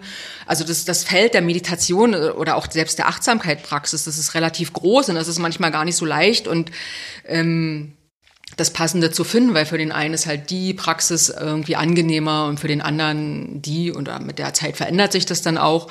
Und so kann ich dir dann vielleicht einfach erstmal ein paar Übungen zeigen, die du einfach mal eine Zeit lang machst. So und wenn ich dann aber auch anfange mit so Achtsamkeitsübungen, das macht was mit ein. Man kann jetzt nicht genau sagen, was, aber man merkt halt, öh, irgendwas verändert sich. Und weil es werden dir Sachen bewusst. Und dann ist, da kommt so das nächste Ding. Oh, okay, Jetzt habe ich ja plötzlich festgestellt, dass ich ja immer ganz gestresst bin auf Arbeit. Das war mir ja vorher gar nicht klar. Ich bin ja ganz unglücklich bei mir auf Arbeit. Ähm, wie, was mache ich denn jetzt damit? So. Es kann eine Erstverschlimmerung geben. Genau. Weil- die, weil ich Triggerwarnung. Sachen wahrnehme. Die waren ja schon immer so, aber das war mir halt nicht bewusst oder so unterschwellig. Ähm, genau. Und dann kann man an dem Punkt weiter ansetzen. Okay, dann kann man mal drüber reden, dann kann man sich austauschen, wo kommt das her oder und dann kann man da weiter dran arbeiten mit anderen Übungen oder beziehungsweise dadurch, dass ich eben auch verschiedene Techniken andere ausprobiert habe, kann ich dann auch äh, weitervermitteln. Also ich könnte jetzt sagen, probier doch mal vielleicht eine Therapeutin aus, die so arbeitet, weil ich einfach dann vielleicht schon den Typ einschätzen kann, dass man sagt, vielleicht würde dir eine Atemtherapie Bei XY helfen. Genau, oder für den einen ist es vielleicht irgendwie was Körperliches. Genau. Das ist auch das, was ich äh, an- anfangs immer ihr so vorgeworfen habe. Ey, du gehst nie in die Tiefe, ne? Du machst überall Bohrlöcher, bohrst überall mal rein, aber du bleibst nicht dran. Und ich habe erst spät irgendwie die Qualität da entdeckt, dass du ja natürlich ein riesiges Feld hast.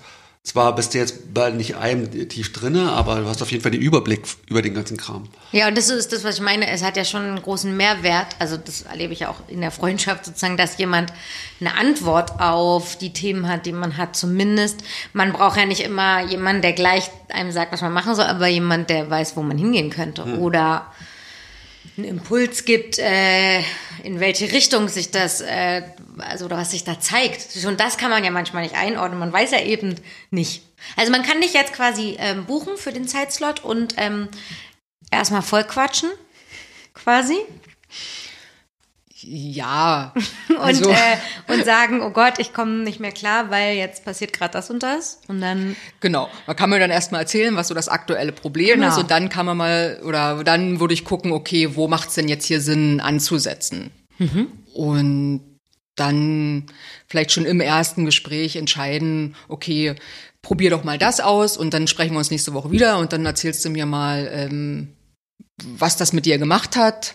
Oder wenn du es nicht machen konntest, warum du es nicht machen konntest, dass man sich dann vielleicht das anguckt und dass man sich dann so Stück für Stück ähm, ja, den Themen nähert. genau den Themen nähert und, und da so eine Unterstützung gibt, so ein, dass, dass, dass man selber so einen Weg für sich findet. Also es geht ja darum, dass derjenige selber für sich irgendwie entdeckt, ah, das, das tut mir gut und das probiere ich jetzt aus. So. Sebastian, du hast von auf deine Fragen geguckt. Gibt es eine, eine Frage von dir? Nee, die haben sich meistens schon von, von sich, von selbst beantwortet. Dann frage ich nämlich, ähm, weil du vorhin gesagt, be betont hast, dass du Krebs bist, äh, spielt Astrologie in deinem Leben eine wichtige Rolle? Sebastian hat nämlich beim letzten Podcast äh, verkündet, dass es für ihn keine Rolle mehr spielt. Oder nicht mehr so eine große. Oder ich sag mal, ich will Menschen nicht mehr durch die Brille. Ja, weil du auch immer so schnell dann immer so ja, bist genau. mit dem. Äh, und was hast du irgendwie? Du hattest so ganz schnell eine Theorie, was derjenige ist, und dann war es halt gar nicht so, ne? Ja, genau so. Ah, typisch Stier. Ah, nee, ich bin gar nicht Stier. Genau. Ich bin vage oder so. Ja, also ich versuche da ein bisschen demütiger zu sein, weil mir schon bewusst ist, wie komplex die Astrologie ist und dass es da einfach mit einem Sonnenzeichen und selbst mit dem Aszendenten und dem Mond, es ist echt nur so ein Bruchteil ist von dem, was man da aussagen kann. Also manchmal äh, kann man vielleicht schon merken, dadurch, dass jetzt zum Beispiel Sebastian Steinbock ist und er da so typische ähm, typische Merkmale quasi, dass man die kennt und dass man dann bei anderen Leuten so vielleicht das schon mal wahrnimmt, so Mach doch mal kurz so ein bisschen Stern-Gossip. Also Steinbock, typisch wäre jetzt, was ist an Sebastian typisch und dadurch typisch für den Steinbock? Ey, so eine Fragen kriege ich ad hoc nicht beantwortet. Das fällt mir gut schwer, ey. Starr. Und flexibel. Vielleicht sage ich mir die Negativen an. Zuverlässig, ausdauernd. Ähm, Das stimmt. Du bist sehr Definiert zuverlässig. sich über. Arbeit. Ja, äh, ja, auf Arbeit erfolgreich. Äh, kann sich selbst versorgen. Ja, aber ganz am Ende, ne, da, da, wie gesagt, dadurch, dass es so komplex ist, hilft mir das jetzt. Also, ne, wenn ich jetzt da um mein Sonnenzeichen weiß und die Qualitäten weiß, sagt das irgendwie. Also Also, die Frage ist auch, was will ich eigentlich mit diesem Wissen anfangen? So, äh, will ich jetzt Leute analysieren, also oder will ich jetzt was über mich selber erfahren? Also ich bin jetzt mittlerweile dabei, dass ich, ähm, wenn ich mir die Astrologie angucke, dass ich dann Sachen über mich jetzt erfahren will, irgendwie was rausfinden will, aber auch mich da nicht so drauf versteifen. Also das ist so ein bisschen, so ein bisschen so eine Spielerei. Also, mhm. ne, ich erkenne mich da wieder und dann in bestimmten Sachen und dann hilft mir das ein Stück weit so zu verstehen, so, ah, okay, klar, oder eben auch, oder noch viel mehr so, was würde mich unterstützen? Das finde ich dann interessant, dass man eigentlich, dass ich mehr einen Impuls bekomme, was würde mich unterstützen, genau. Mhm. Ich, mir hat's geholfen, dass ich mich in andere reinversetzen kann. Also ich kann mich erinnern, erstes Buch war von Hajo Banzer. Äh, du bist alles, was mir fehlt. Und das, aber das war ja eigentlich wirklich bahnbrechend, weil wir beide in diesem Buch verstanden haben, wie du denkst und fühlst nicht so wie ich. Also hm. das heißt, jeder Mensch auf der Welt denkt und fühlt anders. Das ist ja interessant. Und das hat unser ganzes Weltbild verändert. Das ja, unser Beziehungsbild halt einfach. Ne? Ich bin, ich bin ein verkopfter Typ und dachte mir so, ey, das ist doch vollkommen logisch, das muss sie sehen. Und sie, warum fühlt er das nicht? Ja, und diese, das war wie Russisch und Deutsch so. Also das war ein, ein Übersetzungsbuch und dann war klar, ah, okay, jetzt können wir ja langsam mal dieselbe Sprache sprechen. Ähm, da fand ich es gut, und, ja, um mich selber zu erkennen, Selbsterkenntnis herauszuziehen und um meine, mein Gegenüber zu verstehen, auf jeden Fall. Das, aber ich muss den ja, genau der nächste Schritt, ich muss ja da nicht gleich so ein, so ein Astro-Ego aufbauen und dem anderen gleich erklären, ja, du bist so und so, so und so, sondern reicht ja vielleicht auch, wenn ich es bei mir mache. Bist du froh, dass äh, Franzi diese ganzen Impulse in eure Beziehung reingebracht hat oder wäre es ohne einfacher gewesen, das Leben bis jetzt? Äh, also ich bin froh, dass sie in mein Leben getreten ist, weil ich typisch Steinbock-mäßig, also sehr arbeitsfokussiert wäre und ähm, ja, das ist halt ein sehr strukturiertes Leben, wenig Abwechslung, wie ich es jetzt selbst wählen würde, sehr effizient. Und ich glaube, ich, ja, ich hätte weniger erlebt, also oder sehr nur fokussierte Erfahrungen gemacht. Und diese Bandbreite bringt sie halt rein. Ich, ich hätte selber auch keine Kinder bekommen. Also das war, das war so deine naja, Puls. Ich glaube, du wärst jetzt äh, sehr erfolgreich, sehr reich und sehr krank. Ja, das trifft's. Dadurch vielleicht bald nicht mehr erfolgreich und bald nicht mehr reich dann. Stimmt, genau. Das ist dann dieses, äh, die Konsequenz, wenn man es übertreibt. Und ähm, dieser Ausgleich, zum Beispiel beim Krebs, ist ja das Gegenüberliegende zum Steinbock. Es ist halt einfach schön, einen Menschen an der Seite zu haben, der einen ausgleicht und inspiriert und der aber auch feststellt, dass sein Gegenüber, also dass ich jetzt auch Qualitäten habe, die, die du jetzt auch brauchst, also Stabilität. Ja, total. Ähm, Fällt mir so Stabilität ein. Struktur. Mhm. Ausdauer. Zuverlässigkeit. Tiefgang. Zuverlässigkeit. ähm. Ja. Ja. Schön, dass ihr euch so verliebt anguckt. Franzi, was war dein letztes Augen zu und Durcherlebnis? Welches möchtest du uns erzählen? Von den vielen. Von den vielen. Du kannst auch mehrere ähm, erzählen ich habe ja fast geahnt, dass diese Frage kommt und äh, musste ja feststellen, dass ich ja, also aufgrund meiner Struktur versuche ich ja jegliche Augen zu und durch Erlebnisse erstmal zu vermeiden. Ja, also zu viel Aufregung möchte ich nicht, zu viel Lebendigkeit. Ähm, die lässt sich aber blöderweise im Leben auch nicht vermeiden. Ähm, was mir aber eigentlich klar geworden ist, dass ich äh, fast täglich ein Augen oder täglich mehrere Augen zu und durch Erlebnisse habe, weil ähm, wenn ich, also das ist eine Praxis, die ich ähm, mit den Jahren quasi für mich gelernt habe, wenn ich mit äh, heftigen Emotionen konfrontiert werde, also wenn die in mir hochkommen, ähm, dass ich dann mich den zuwende. Ja. Und das mache ich dann einfach, indem ich dann die Augen schließe und okay, dann gehe ich da jetzt mal rein in diese Emotion. Hast du ein Beispiel, also dass es ein bisschen bildlicher wird? Das, äh, welche Emotion kam Angst. Angst, also Angst vor was? Also, also nur das letzte, irgendwas Drama, nicht dramatisch, aber was, was dir in Erinnerung geblieben ist. Und kannst du vielleicht mal sagen, weil das ist eben ähm, da kann ich mich ja immer ganz gut dann spiegeln. Und woher weiß ich überhaupt, woher weißt du, dass das Angst ist? Ja, ganz am Ende ist es ja bei einer Emotion oder bei einem Gefühl jetzt auch nicht immer wichtig, das benennen zu können, weil am Ende geht's ja darum, dieses Gefühl, was ja quasi eine Energie im Körper ist, diese Energie eben nicht zu unterdrücken, die nicht zurückzuhalten, sondern die in den Fluss zu bringen. Wie immer ich sie dann am Ende auch benenne, ob ich sie Angst oder Traurigkeit nenne, das kommt dann aus meinem Kopf. Und das ist auch für diese Emotion, dass sie fließt, in dem Sinne gar nicht wichtig. Das heißt, es ist aber dann auch nicht wichtig. Und das ist wahrscheinlich auch der Grund, warum ihr äh, so Gesprächstherapien vielleicht gar nicht so ein großes Gewicht gebt, weil es egal ist, vielleicht am Ende, woher die Angst kommt, dass es eine Angst ist und ob die alt oder gerade von jetzt ist. Ja, für einen Einstieg ist die, ist die ja super. Oder man kann ja für gewisse Leute, es ist, aber es ist halt, was du meintest von noch dieser Einseitigkeit, die würde ich jetzt gerne mal auch von einem Gesprächstherapeuten hören, wie, was der mit dem Körper macht oder warum er mit dem Körper nichts macht. Hm. Okay, sorry, jetzt habe ich dich unterbrochen, aber genau. Also es ist gar nicht wichtig, dass ich es jetzt erstmal als Angst deklariere. Genau, also ich, ich merke, ich bin in einer, in einer, in einer Erregung, ja, ähm, wende ich mich diesem Gefühl zu. Mhm. Ich setze mich hin und entspanne mich in das Gefühl hinein. Mhm. Und da hilft es mir, die Augen zu schließen. Und das ist aber eigentlich, also ich könnte jetzt auch einfach dieses, diese, diese Emotion ausagieren. Ich könnte jetzt irgendwo hingehen und ähm, ein Glas Wein trinken oder ein Joint rauchen mhm. oder mir eine Netflix-Serie reinziehen. Also ich könnte mich ablenken und mich. Das ist für dich Ablenkung. Das wäre für mich Ablenkung und das wäre jetzt äh, mich irgendwie in, in ein anderes Gefühl bringen, weg von dem, was gerade ist. Und meine Idee ist es oder mein Ansatz ist es, mit dem zu sein, was gerade ist.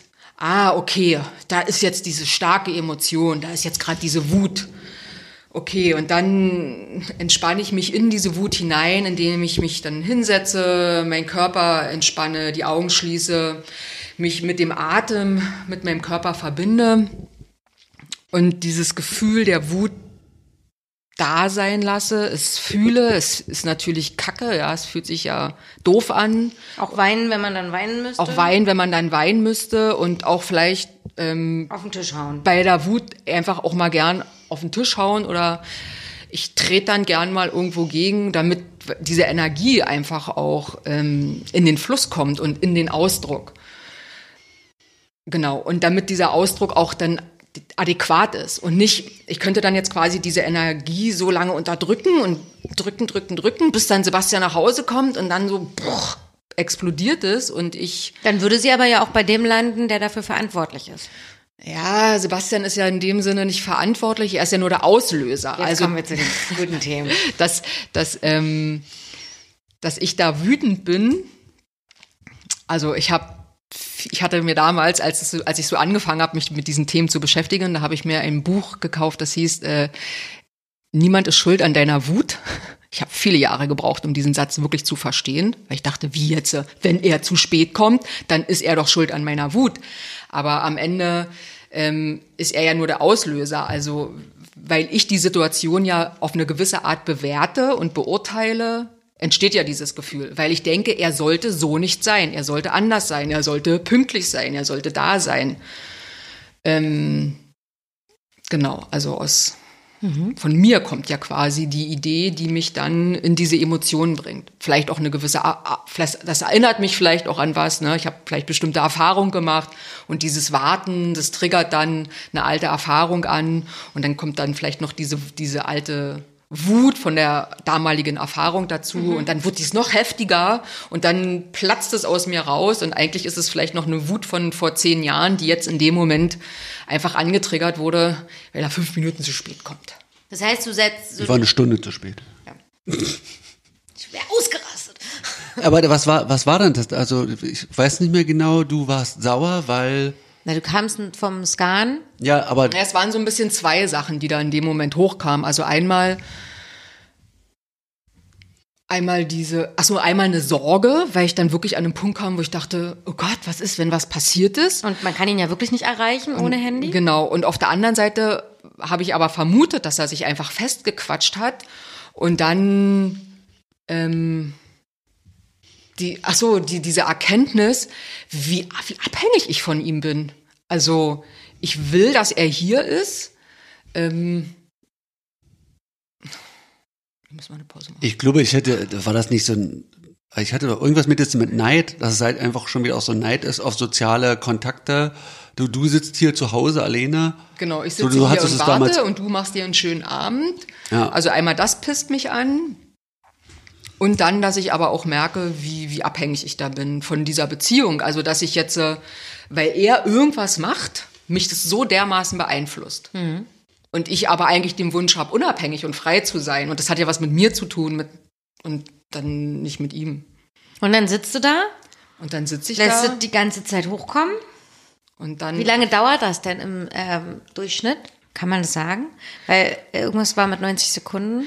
Ja, äh, man kann sagen, dass eine Emotion ist ja eigentlich ein hormoneller, ein hormoneller Prozess. Das heißt, es werden Hormone ausgeschüttet, äh, die dann eine entsprechende ein entsprechendes Körpergefühl auslösen. Und wenn ich meine gesamte Aufmerksamkeit darauf richte, dann ist es relativ schnell durchs System durch, wenn ich meine gesamte Aufmerksamkeit darauf richte, wenn ich mit meinem Körper verbunden bin. Und dann ist die ganze Sache eigentlich innerhalb von ein, zwei Minuten durch.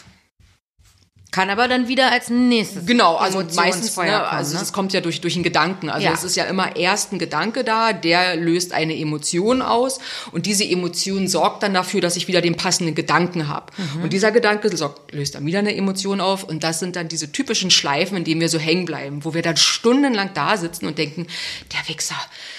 Und dann kommt er nicht. Und war dann, ja klar. Und, Und es war ja klar. Und, ist eh ich, und die. Wut wird Ja. immer größer, immer größer, immer größer. Ja. Und es geht darum, genau diese Schleife zu unterbrechen. Also das heißt, im Kopf Stopp zu machen mit diesen Gedanken. Das ist dann erstmal eine Herausforderung und wirklich eine Übungssache, da oben Stopp zu machen und sich nur diesem körperlichen Gefühl zuzuwenden. Mhm. Und immer wieder, wenn da oben auftaucht, aber er sollte doch, da oben ist Ruhe, ich gehe in meinen Körper und fühle das.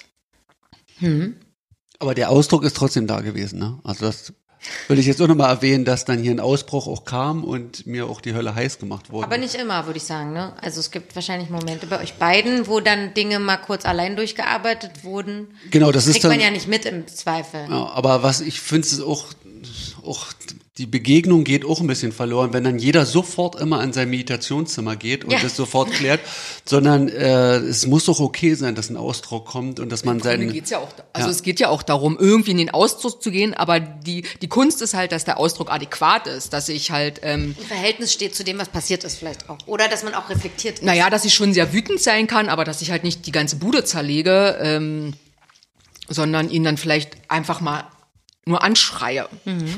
Oder zum Beispiel, dass ich, ich, ich bin jetzt, ich schreie nicht rum, aber ich bin ewig oder war früher lange nachtragend, dass man nicht zwei Tage braucht, um wieder runterzukommen, sondern es einfach vielleicht auch noch mal eine, nach einer halben Stunde auch wieder Auch sagen wieder kann, gut ist gut. ist. Ne? Ja. Also einfach, das meinte ich vorhin mit schneller durch. Einfach dieses, die Probleme sind dieselbe, der Ausdruck dasselbe, man, man ist schneller durch ein System durch und dann kann man wieder sich versöhnen und muss nicht so eine, so eine Kriegsführung ähm, führen.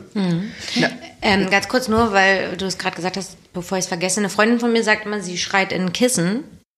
Also sie geht in einen anderen Raum und ich kann ich kann mir das so geil vorstellen bei ihr. Und sie nimmt ein Kissen und brüllt da so rein. Ist das nicht jetzt aber dann wieder so was Vermeidendes? Nö, das ist ein Ausdruck. Und das ist gut Das eigentlich. ist schon super, ja. Weil sie geht ja raus aus dem Streit, geht in einen anderen Raum, brüllt da in ein Kissen und gibt ja nicht demjenigen den Ausdruck. Der es verdient Naja, hat in dem Moment. Aber, oder ja Gut nicht. wäre es dann nach diesem, also wenn dann einmal dieser, dieser starke Druck durch dieses Schreien raus ist, dann vielleicht nochmal in ein Gespräch zu gehen und zu sagen, ey, es hat mich jetzt gerade richtig wütend gemacht. Das hat mich richtig geärgert, dass du dich so und so verhalten hast. Was ja nicht heißt, er muss sich jetzt zwangsläufig verändern, aber dem anderen einfach äh, zu sagen, was das mit mir gemacht hat. Das ist legitim und auch ja gut, weil der andere kann dann entscheiden, ah, ist ja interessant, das macht sie wütend, wenn ich mich so verhalte. Okay, jetzt habe ich die Möglichkeit, ähm, mich daraufhin anzupassen, mich zu verändern oder zu sagen, pff, ist mir doch egal, ob du wütend bist, dein Ding. So.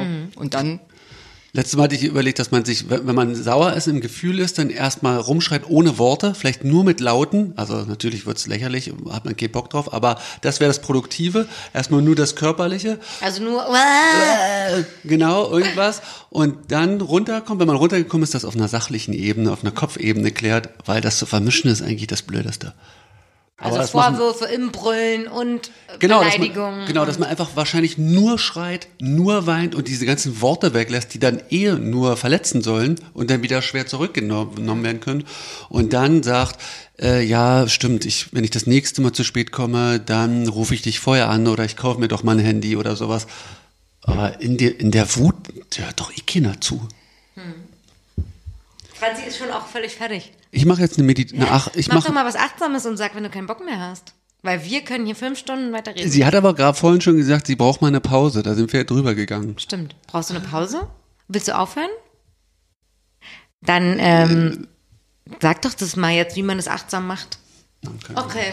Frenny hat gesagt, verpisst euch, aber ihr könnt euch auf ihrem Instagram-Account unter Franziska unterstrich Strich unten Domaschke ähm, ihre Bilder anschauen. Darunter sind immer auch sehr lehrreiche oder auch interessante ähm, Texte. Doch, finde ich wirklich.